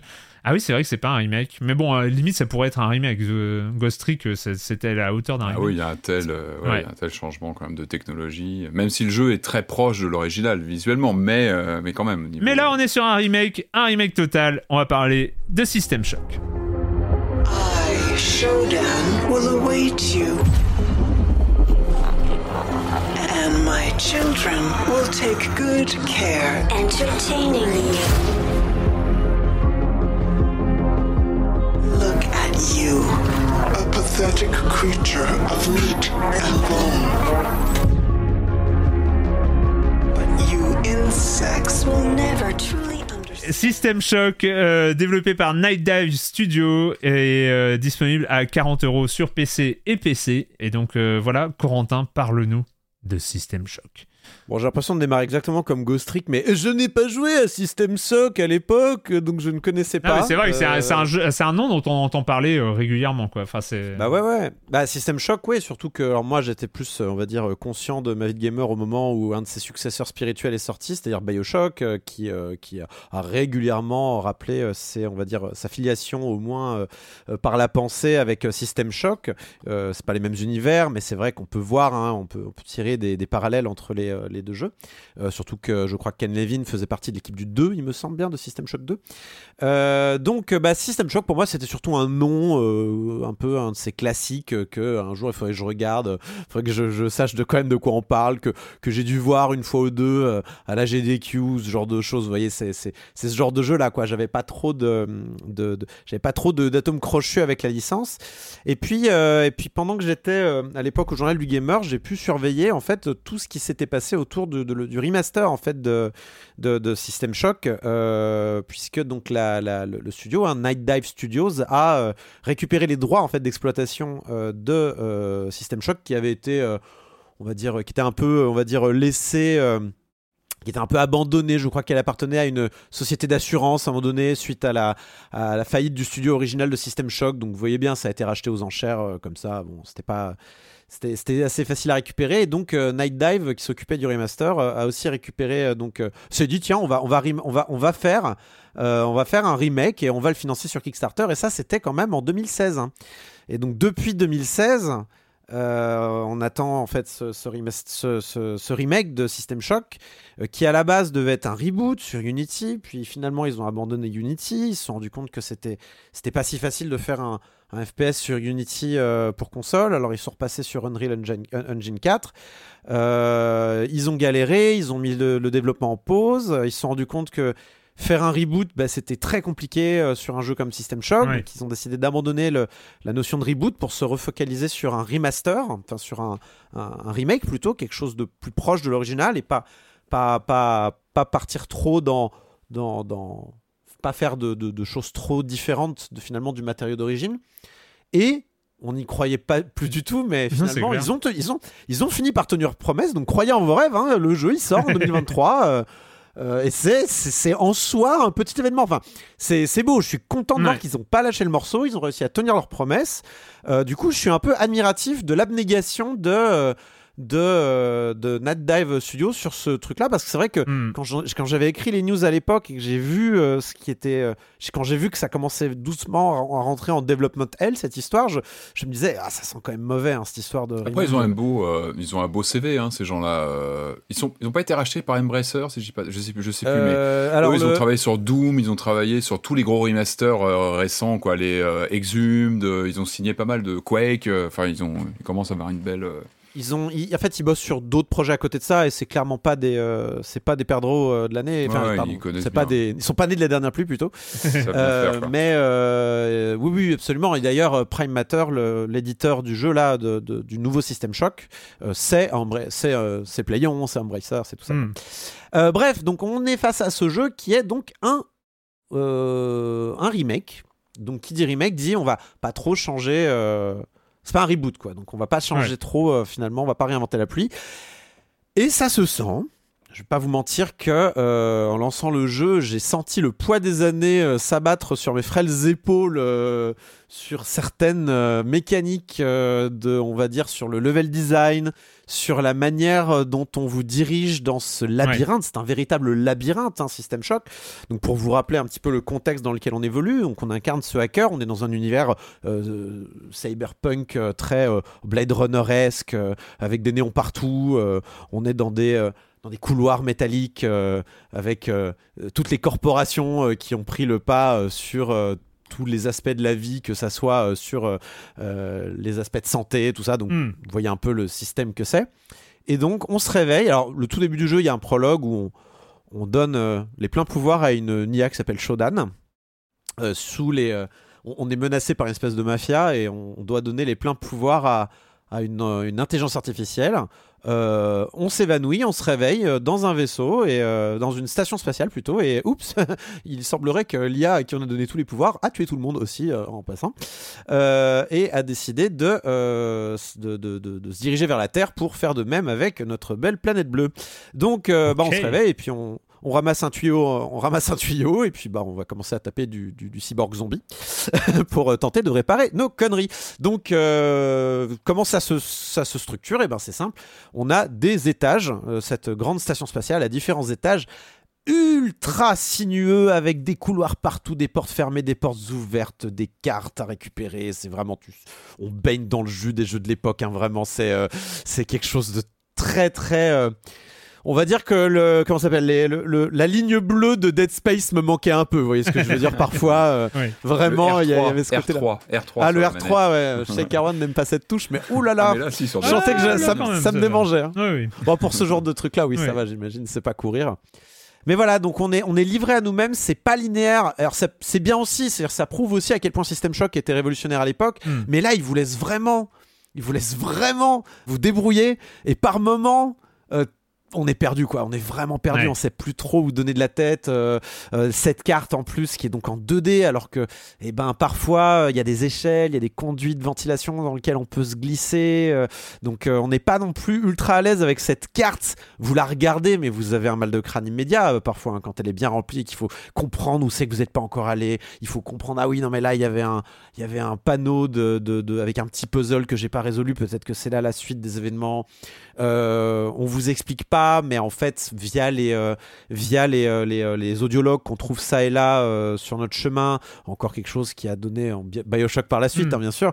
On, on vous explique que oui, il faut quand même penser à péter les caméras de Shodan parce qu'en fait c'est grâce à ça qu'elle peut surveiller toute la base et, et qu'elle a le, le- le contrôle sur toute la base en fait. Ouais.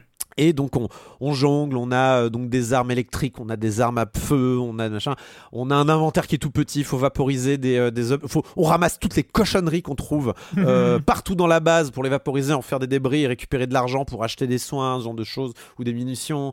Euh, mais tout ça on vous l'explique assez peu et tout ça vous devez le comprendre par vous-même. Il y a une espèce de volonté du jeu à être un petit peu, on va dire, d'avoir un système de jeu. Cryptique, hein. Ouais. Ouais, cryptique, mais hum, logique aussi. C'est-à-dire que c'est sans, sans euh, un peu comme un, c'est sans euh, il n'y a pas de HUD il y a pas de HUD qui est de trop. C'est-à-dire que par Ouais. exemple les distributeurs euh, les distributeurs se gèrent euh, à la main. C'est-à-dire qu'il y a des Ouais. gros boutons sur le distributeur et vous mettez les pièces vous-même et vous a- et vous appuyez sur les touches du, distributeur par exemple. Ça C'est des parties pris presque de, bah, c'est de l'immersive sim, hein, ce qu'on aura sur Prey par exemple, qui va aussi reprendre Oui, certains codes comme ça de réalisme euh, immersif ou débrouille-toi et fais ton expérience aussi avec euh, un décor qui est existant, qui raconte sa propre histoire. Il n'y a pas de manipulation par contre de caisses ou d'objets sur lesquels Mm. on pourrait sauter, ça c'est dommage. C'est vrai que ça me- il y a des moments où j'avais très envie de manipuler des chariots pour euh, juste me faire un passage vers cette euh, bouche d'aération. Alors j'ai peut-être pas trouvé, mais auquel cas c'est un défaut du jeu de pas m'avoir montré comment faire. Euh, mais c'est vrai que ça manque d'infobulles, hein. ce jeu manque d'infobulles parfois. C'est vrai Mm. qu'on se dit mince, où c'est que je dois aller? J'ai Un petit indice, quelque chose, aide-moi jeu. Parce que là par exemple, je suis à un point du jeu, je dois être à 7-8 heures de jeu où euh, j'ai j'ai l'impression d'avoir fouillé l'intégralité des niveaux qui sont à ma disposition et je ne sais plus où aller. Ouais. Il n'y a rien qui m'indique où aller. Et euh, je sais que c'est un défaut des jeux de l'époque et qu'en fait, la solution, ce serait d'aller sur Internet et chercher la solution. Mais j'ai pas très envie de chercher la solution euh, parce que bah, j'ai envie un peu de réussir par moi-même ou j'ai j'ai envie que la solution me vienne du jeu lui-même. Ouais, Et- oui, c'est vrai que c'est c'est quelque chose qui, tu sais, qui a été un petit peu affiné par, dans les années qui ont suivi la sortie de, de System Shock. C'est, c'est, disons, de, c'est de l'artisanat qui s'est, euh, qui s'est amélioré avec le temps et qui n'était pas disponible à ce moment-là. Et je comprends parfaitement et je vois très bien d'où vient System Shock. Après, c'est un jeu qui est aujourd'hui, je trouve, qui a un parti pris graphique qui est assez intéressant.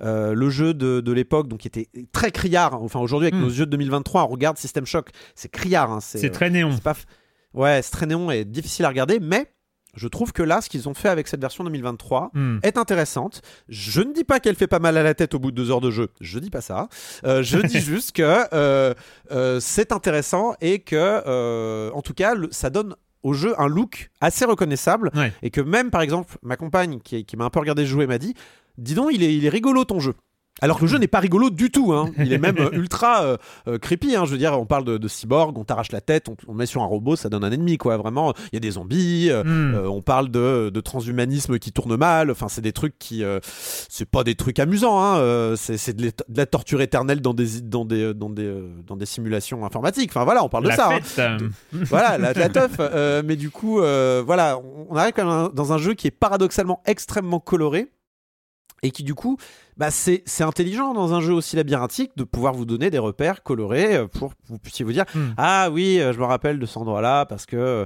il y avait cette porte fermée à côté de cet élément coloré, je m'en rappelle. hmm. Euh, bon, il n'empêche qu'il y a tellement de couloirs, tellement d'embranchements que vous allez vous perdre quand même. Mais voilà, je, je trouve qu'il y a eu un effort. Et puis, il y a ce parti pris d'avoir mis des textures pixelisées que je trouve très intéressant. Euh, un petit peu dans la mode des, des jeux indépendants aujourd'hui qu'on a euh, qui euh, vont faire euh, du low poly avec des textures pixelisées, justement. Ce qui donne ce look très DS, PlayStation. voilà. Il y a un peu de ça dans, dans, dans ce, Ouais. dans, ce, dans ce système choc et je trouve que ça rentre parfaitement avec la notion de rétrofuturisme cyberpunk Mm. qu'on avait de cette époque-là, des années 80-90, euh, qui, je trouve, c'est adéquat. C'est vraiment adéquat. euh, euh, donc, euh, ils ont réussi quand même à donner un cachet unique à un jeu qui avait déjà beaucoup de personnalité et c'est, ça mérite d'être souligné. Cool. Mais voilà, je, ti- je tiens quand même à vous prévenir. Il va falloir apprendre à faire vos sauvegardes vous-même, par exemple, ce genre de choses, chose que moi j'oubliais de temps en temps. Et quand je prenais euh, des coups, euh, des, des coups un petit peu trop forts, euh, ben, euh, oups, j'ai pas sauvegardé depuis combien de temps déjà? Ah oui, quand même. euh, ben, je vais arrêter pour aujourd'hui du coup, parce que j'ai pas très envie Ouais. de tout refaire tout de suite. Euh, ça, ce genre de frustration arrive. Ce sont Hmm. des frustrations qui sont liées à, à une école très euh, à l'ancienne des jeux vidéo. Bien Il sûr. faut être au courant. Et comme j'ai pu le lire ça et là, c'est en effet un système choc qui va plus s'adresser à des gens qui ont envie de le revivre comme ils s'en souviennent, c'est-à-dire un petit peu avec les lunettes embuées de la nostalgie. Mais voilà, je pense que ça peut être un bon moyen de revivre System Shock. Est-ce que c'est un bon moyen de découvrir System Shock? Ça dépend de votre persévérance et Ouais. votre, euh, et votre tolérance à euh, des, des- des mécaniques qui sont quand même un peu, euh, qui sentent un petit peu le, la naphtaline, quoi. Mais voilà, voilà mon avis sur ce System Shock qui est quand même intéressant. Et rien que le fait qu'il soit sorti, je suis un peu, euh, Oui, oui, Oh, bien joué, bien joué les gars. Ouais, ouais. Je, suis, je suis un peu soulagé pour eux en fait. Je suis, un peu, tu m'étonnes. je suis heureux que vous ayez réussi à accoucher ça parce que c'est vrai que j'ai l'impression que ça fait des. des- Enfin, j'ai pas l'impression, c'est le cas. ils- on en parle depuis des années et des années. Et c'est vrai que ils ont bien communiqué dessus. Par contre, je, je trouve Mm. qu'ils ont bien géré ça. Euh, ils ont toujours dit où ils en étaient. Fait, bon, c'est en pause, on avance, c'est pas abandonné. Ouais, il a euh, l'air, il a l'air d'avoir euh, cartonné à la hauteur un peu de leurs espérances euh, sur sur Steam. J'ai l'impression, en tout cas, vu qu'il est, il est resté quand même assez longtemps dans les tendances et tout ça. Donc heureusement, parce qu'en plus, le pire aurait été qu'il passe finalement sous, sous le radar. Ah ouais. quoi, mais- Bah déjà, ce qui est bien, c'est que t'as tous les gens qui l'avaient kickstarté qui du coup Ouais, allaient oui. pouvoir. euh, c'est un avantage des jeux Kickstarter, c'est que bah ça fait beaucoup de gens qui parlent du jeu, qui qui, qui qui voilà, qui, qui vont laisser des reviews, ce genre de Mhm. choses. Après, euh, voilà, euh, le jeu est les promesses du jeu sur Kickstarter, c'était aussi qu'il sorte sur console. Ça arrive plus tard, euh, Ouais. mais euh, a priori, euh, il y a il y a pas l'air d'avoir de problème. Ça va juste prendre encore un peu plus de temps. Euh, bon, écoutez, mieux vaut tard que jamais. Et dans ce cas présent, euh, je pense que c'est une histoire qui se termine bien. Allez, ça fait toujours plaisir. Euh, une histoire qui se termine bien. Et ben voilà, c'était euh, c'était le dernier épisode classique de cette saison 16 de Silence on joue. On est arrivé jusque là. Il n'y a plus qu'un dernier épisode, un épisode bilan, mais qui ne sera pas, on l'a dit, hein, que que du bilan. On va pas juste regarder dans le rétro de cette année. Faire un On va- Among Us voilà, en direct, ça va être super. Ah, eh, bonne- pourquoi pas, pourquoi pas Un loup-garou. Voilà, on fait ça. Euh, voilà, donc c'est fini pour euh, cette semaine avec les jeux vidéo. Et donc c'est le moment de la question rituelle à laquelle vous n'allez pas échapper. Et quand vous ne jouez pas, vous faites quoi, Patrick? Ah, c'est un peu gênant, alors ça reste entre nous, hein, les amis. Oui, hein, je on- je dira personne. vous, évidemment. Bah, je vous ai dit, j'ai une période un petit peu intense euh, côté boulot euh, ces semaines-ci. Donc, dans ces cas-là, j'avoue que j'ai une certaine appétence pour des doudous. Des doudous nostalgiques. Et euh, bah, Il en faut devait toujours. arriver ce qui, il devait arriver ce qui devait arriver. Un truc allait me passer sous le nez et j'allais me m'hypnotiser dessus. Euh, c'est arrivé lundi. J'ai euh, j'ai peur, hein. franchement, 17h15. franchement tu, tu- tu mets du suspense, mais euh, sur Paris Première et donc ça passe tous les jours euh, deux épisodes de Supercopter qui passent en ce moment euh, tous les soirs euh, sur Paris Première. Alors pourquoi? Qu'est-ce qui se passe? Donc lundi, je, je vous dis, j'ai pas mal de, de travail ces jours-ci, donc ah tiens et j'allume ma télé, je sais pas pourquoi, et là je tombe sur un de mes épisodes favoris de Supercopter, Supercopter, hein, l'hélicoptère des années 80, etc. C'est l'épisode qui s'appelle Le Spectre de Charles-Henri Moffett. Alors cet épisode, il est, moi je, je l'adore parce que c'est une série dans son jus, Supercopter. Hein. On est dans les années 80, on est sur un une comment dire une euh, fétichisation de la machine supérieure Ah ouais. parfaite avec une technologie incroyable qui est pilotée par des, des, des- voilà des, des des anciens agents, des anciens soldats, etc. Et alors cet épisode, je l'adore parce que il est, euh, il y a toujours dans ces, il y a- dans ces séries des années 80, je, parle, je pense qu'à 2000, Tonnerre mécanique, euh, Supercopter, qui sont tonnerre mécanique, les très- gens, je n'arrivais plus à me Ah. souvenir de la moto. Ah, bah, il mais faut oui, s'en évidemment, souvenir. évidemment. Mais en oui. général, ce que j'aime beaucoup, c'est que ce sont des séries qui se définissaient par un rapport au matériel, à la nouvelle technologie Hmm. de l'époque. On est sur du, de l'ultra-matérialisme 80s à 200%. Et puis, il y a toujours un épisode, en général. Alors, souvent, c'est lié à une thématique euh, Halloween, comme dans le cas 2000. Et là, on est dans cet épisode sur euh, une...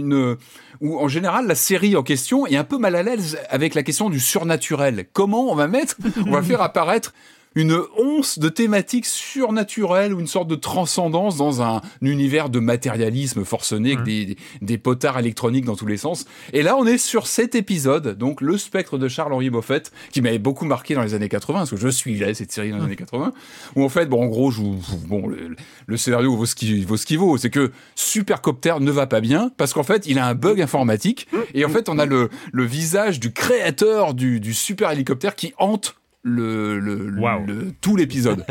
Et donc, évidemment, ça ressemble à rien. Mais il y a Waouh. cette, euh, vous voyez, cette, cette étincelle de, euh, de surnaturel avec les musiques un peu inquiétantes, machin. Et, et je sais pas, ça marque dans une, quand une fois, dans une série qui est très portée technologie, etc. Donc voilà. Et en fait, ça m'a pris, c'est que j'ai regardé, je suis tombé dessus lundi, mais dans un hasard total, j'ai pas allumé en disant je vais regarder Supercopter. le problème. C'est que je suis en train de, de rentrer dans une sorte de d'habitude télévisuelle. Vous savez, les habitudes. C'est-à-dire que ben maintenant, à 17h30, j'ai tendance à allumer ma télé sur cette chaîne-là, comme par hasard, et je tombe sur les épisodes, alors que, eh, j'ai tous les épisodes en DVD à la maison. Ils sont tous là, je les ai, ils sont là.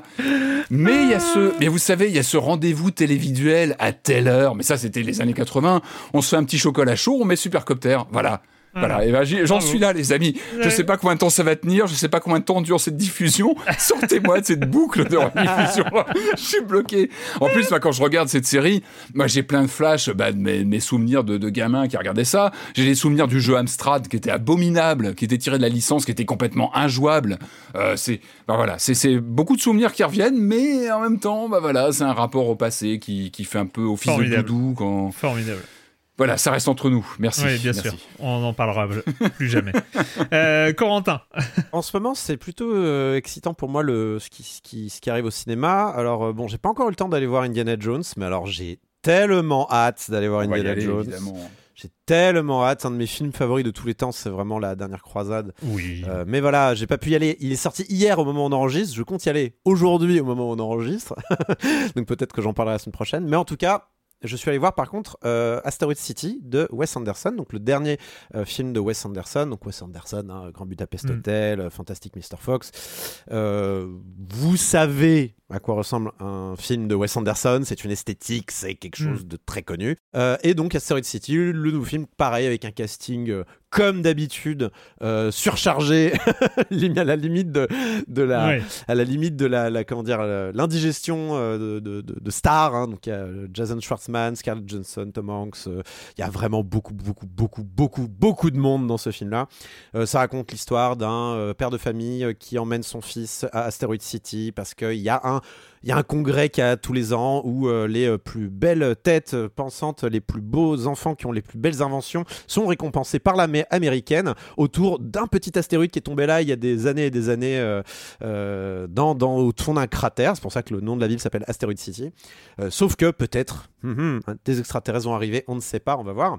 Bref, c'est Wes Anderson, donc c'est... En fait, c'est le plus Wes Anderson des films de Wes Anderson. C'est-à-dire que si, vous, vous savez, si vous n'aimez pas le style de Wes Anderson, vous savez que vous n'allez pas aimer celui-là. C'est c'est le pire à cet égard. C'est le pire Wes Anderson à cet égard. Si vous n'aimez pas le, les manières de Wes Anderson, mais vraiment, c'est pas la peine. Vraiment, c'est pas la peine. Et c'est le plus gros défaut d'Asteroid City, c'est qu'on on est, on est plus très loin de la caricature de Wes Anderson par Wes Anderson. Vous voyez ce que je veux dire? C'est-à-dire que là, vraiment, les personnages euh, sont encore plus sans expression tout en déblatérant des conneries. Euh, les les les, euh, les, euh, les scènes sont encore plus figées comme du théâtre et on va même jusqu'à passer outre la métaphore puisque le film parle de théâtre genre directement dans la métanarration. Vous, vous verrez quand vous si vous allez voir le film vous comprendrez. Sauf que là si- vous savez déjà si vous n'allez pas aimer, si vous pensez aimer, hmm, peut-être que vous allez commencer à plus aimer parce que là on a vraiment dépassé un stade où le film il, il est vraiment Wes Andersonien à Ouais. le plus Anders- le plus Wes Anderson des films de Wes Anderson. Je pense que Wes Anderson a dû regarder le film après quoi et dû faire Hmm, il est très Wes Anderson ce film. Vraiment, c'est euh, c'est ce qui a dû se passer. Euh, moi, j'ai quand même aimé parce qu'en fait, j'aime bien malgré tout euh, cette esthétique euh, à l'ancienne et tout ça euh, des films de Wes Anderson. Mais même moi, j'étais en mode je- Vraiment, il y a des moments, je, je me prenais la tête comme ça, je fais, Mm. mec, vraiment, t'as poussé le curseur vraiment très très loin. Mais voilà, Je- j'essaie quand même d'y voir à travers ça quelque chose d'un peu au-delà que simplement Wes Anderson se laisse aller et euh, ne, ne se retient plus. Et j'essaye d'y voir peut-être une critique de lui-même, peut-être que ce film est une autocritique de son propre œuvre. Il y a tellement de stars dans ce truc, je me dis peut-être que voilà. Et, et même, il y a, voilà, comme je disais, il y a une méta-narration autour de ça qui parle un peu de ça, qui parle un petit peu de, de, de, de- de grosso modo péter plus haut que son cul, de, de- de- de- Hmm. de- d'être embarrassé de relations d'ego entre acteurs et machin. Je me demande si au fond Asteroid City n'est pas un film qui critique Wes Anderson par Wes Anderson. Donc ça serait, ça serait un peu étonnant. Ça m'étonnerait quand même. Je pense que Wes Anderson s'est juste laissé aller euh, à, ses C'est plus- ça. à ses- à ses envies les plus basses. Mais voilà, bon. Après, ça reste joli et c'est- drôle. Enfin, moi, je, y a les, les scénettes restent très drôles. Je vous, bon, vous savez, n'y allez que si vous aimez Wes Anderson par ailleurs. Bien sûr. Pour ma part, ah bah, je suis obligé de conclure euh, un de mes arcs narratifs de l'année. Batterie, Euh, bah oui, oui, il fallait, il faut, il faut conclure cette euh, cette saison 16 euh, avec mon examen de batterie qui a eu lieu samedi. Euh, donc euh, j'ai eu un examen Alors, c'est de bon, batterie. ton je permis passé- je, je suis allé- je suis passé devant un jury d'un morceau que j'avais beaucoup travaillé, beaucoup travaillé, que je connaissais par cœur et puis j'ai le désappris par cœur pour le réapprendre et puis. Puis voilà, j'avais bien travaillé, franchement, je maîtrisais même, euh, j'arrivais à le refaire en cours devant mon prof à peu près bien, évidemment. Évidemment. je me suis lamentablement foiré euh, devant le, jury. J'ai euh, complètement raté euh, une mesure entière, enfin, du coup. Mais, mais, et puis, alors, j'ai raté une mesure entière et je me suis décalé du, du rythme de la musique euh, à la deuxième mesure, ce qui était ridicule. Mais, eh ben, quand je me suis décalé à la deuxième mesure, à la troisième mesure, j'ai repris le bon rythme. Et puis, euh, quand j'ai complètement foiré ma, la huitième, je crois, ou la neuvième mesure, à la dixième, j'ai repris bien parce que j'ai pas paniqué et j'ai fini le morceau et j'ai pas jeté mes baguettes en disant ça y est, c'est trop, je me casse, j'ai tout raté. Non, j'ai terminé le morceau et euh, je suis arrivé jusqu'au euh, jusqu'au coup de crash final de la partition. Et donc, euh, et donc voilà. Et donc j'ai, ils m'ont accordé, ils m'ont accordé mon euh, mon petit diplôme qui ne vaut pas grand chose, mais euh, voilà. C'est euh, quoi C'est un premier cycle? C'est quoi C'est l'équivalent du premier cycle? en fait, en fait, euh, donc alors vu que c'est pas en conservatoire, c'est en école, c'est les écoles, euh, les écoles de batterie. Euh, donc c'est, euh, je faisais l'équivalent d'initiation 2, donc euh, ça correspond. Moi j'ai commencé en janvier, mais euh, vu que je suis adulte, ça correspond à la fin des deux premières années de batterie pour euh, les, les gamins qui commencent. Voilà, en gros c'est euh, c'est c'est comme ça. Et ils m'ont accordé les trucs avec mention. Je ne sais pas ce que ça veut dire, mais en tout cas ils ont bien aimé le fait que j'ai rattrapé mes erreurs et que j'ai pas paniqué et que j'ai pas, euh, je suis pas parti en courant et en Bah, pleurant. c'est important en vrai, hein, Voilà, c'est important. voilà, et puis si t'as réussi à rattraper une erreur, c'est une capacité aussi, je pense que. Voilà, voilà, voilà. J'étais donc euh, désespéré de moi-même, mais j'ai eu mon examen. En Mais attends, t'as réussi donc ton examen de batterie, t'as réussi ton examen Hades, Ouais, mais tu réussis tous tes examens en ce moment. T'as vu t'as vu Ah ouais. Et en plus, c'était le même jour. C'était samedi dernier. C'était l'examen de batterie à 11h. Non déchargé. et, euh, et, et, et quoi Et je crois que j'avais dormi pas beaucoup aussi la nuit d'avant. Mais bon, bref. Normal. Ah bah non, oui, oui, il y a eu la fête de Libé euh, la veille. c'était. Oh là là. ouais, ouais, un peu Ah en ouais. mode gueule, de bois l'intégrale. Donc c'était, c'était très bien. Tout ça, tout ça, tout ça va très bien. Merci à tous les deux. Et puis, euh, bah, comme on l'a dit au moins huit fois dans cette émission, on se retrouve la semaine prochaine en live pour ceux qui peuvent le jeudi 6 juillet à 10h et ceux qui peuvent pas être en live, c'est pas grave. On sera en podcast dès le vendredi. Merci à tous les deux. Ciao. Bisous. Ciao.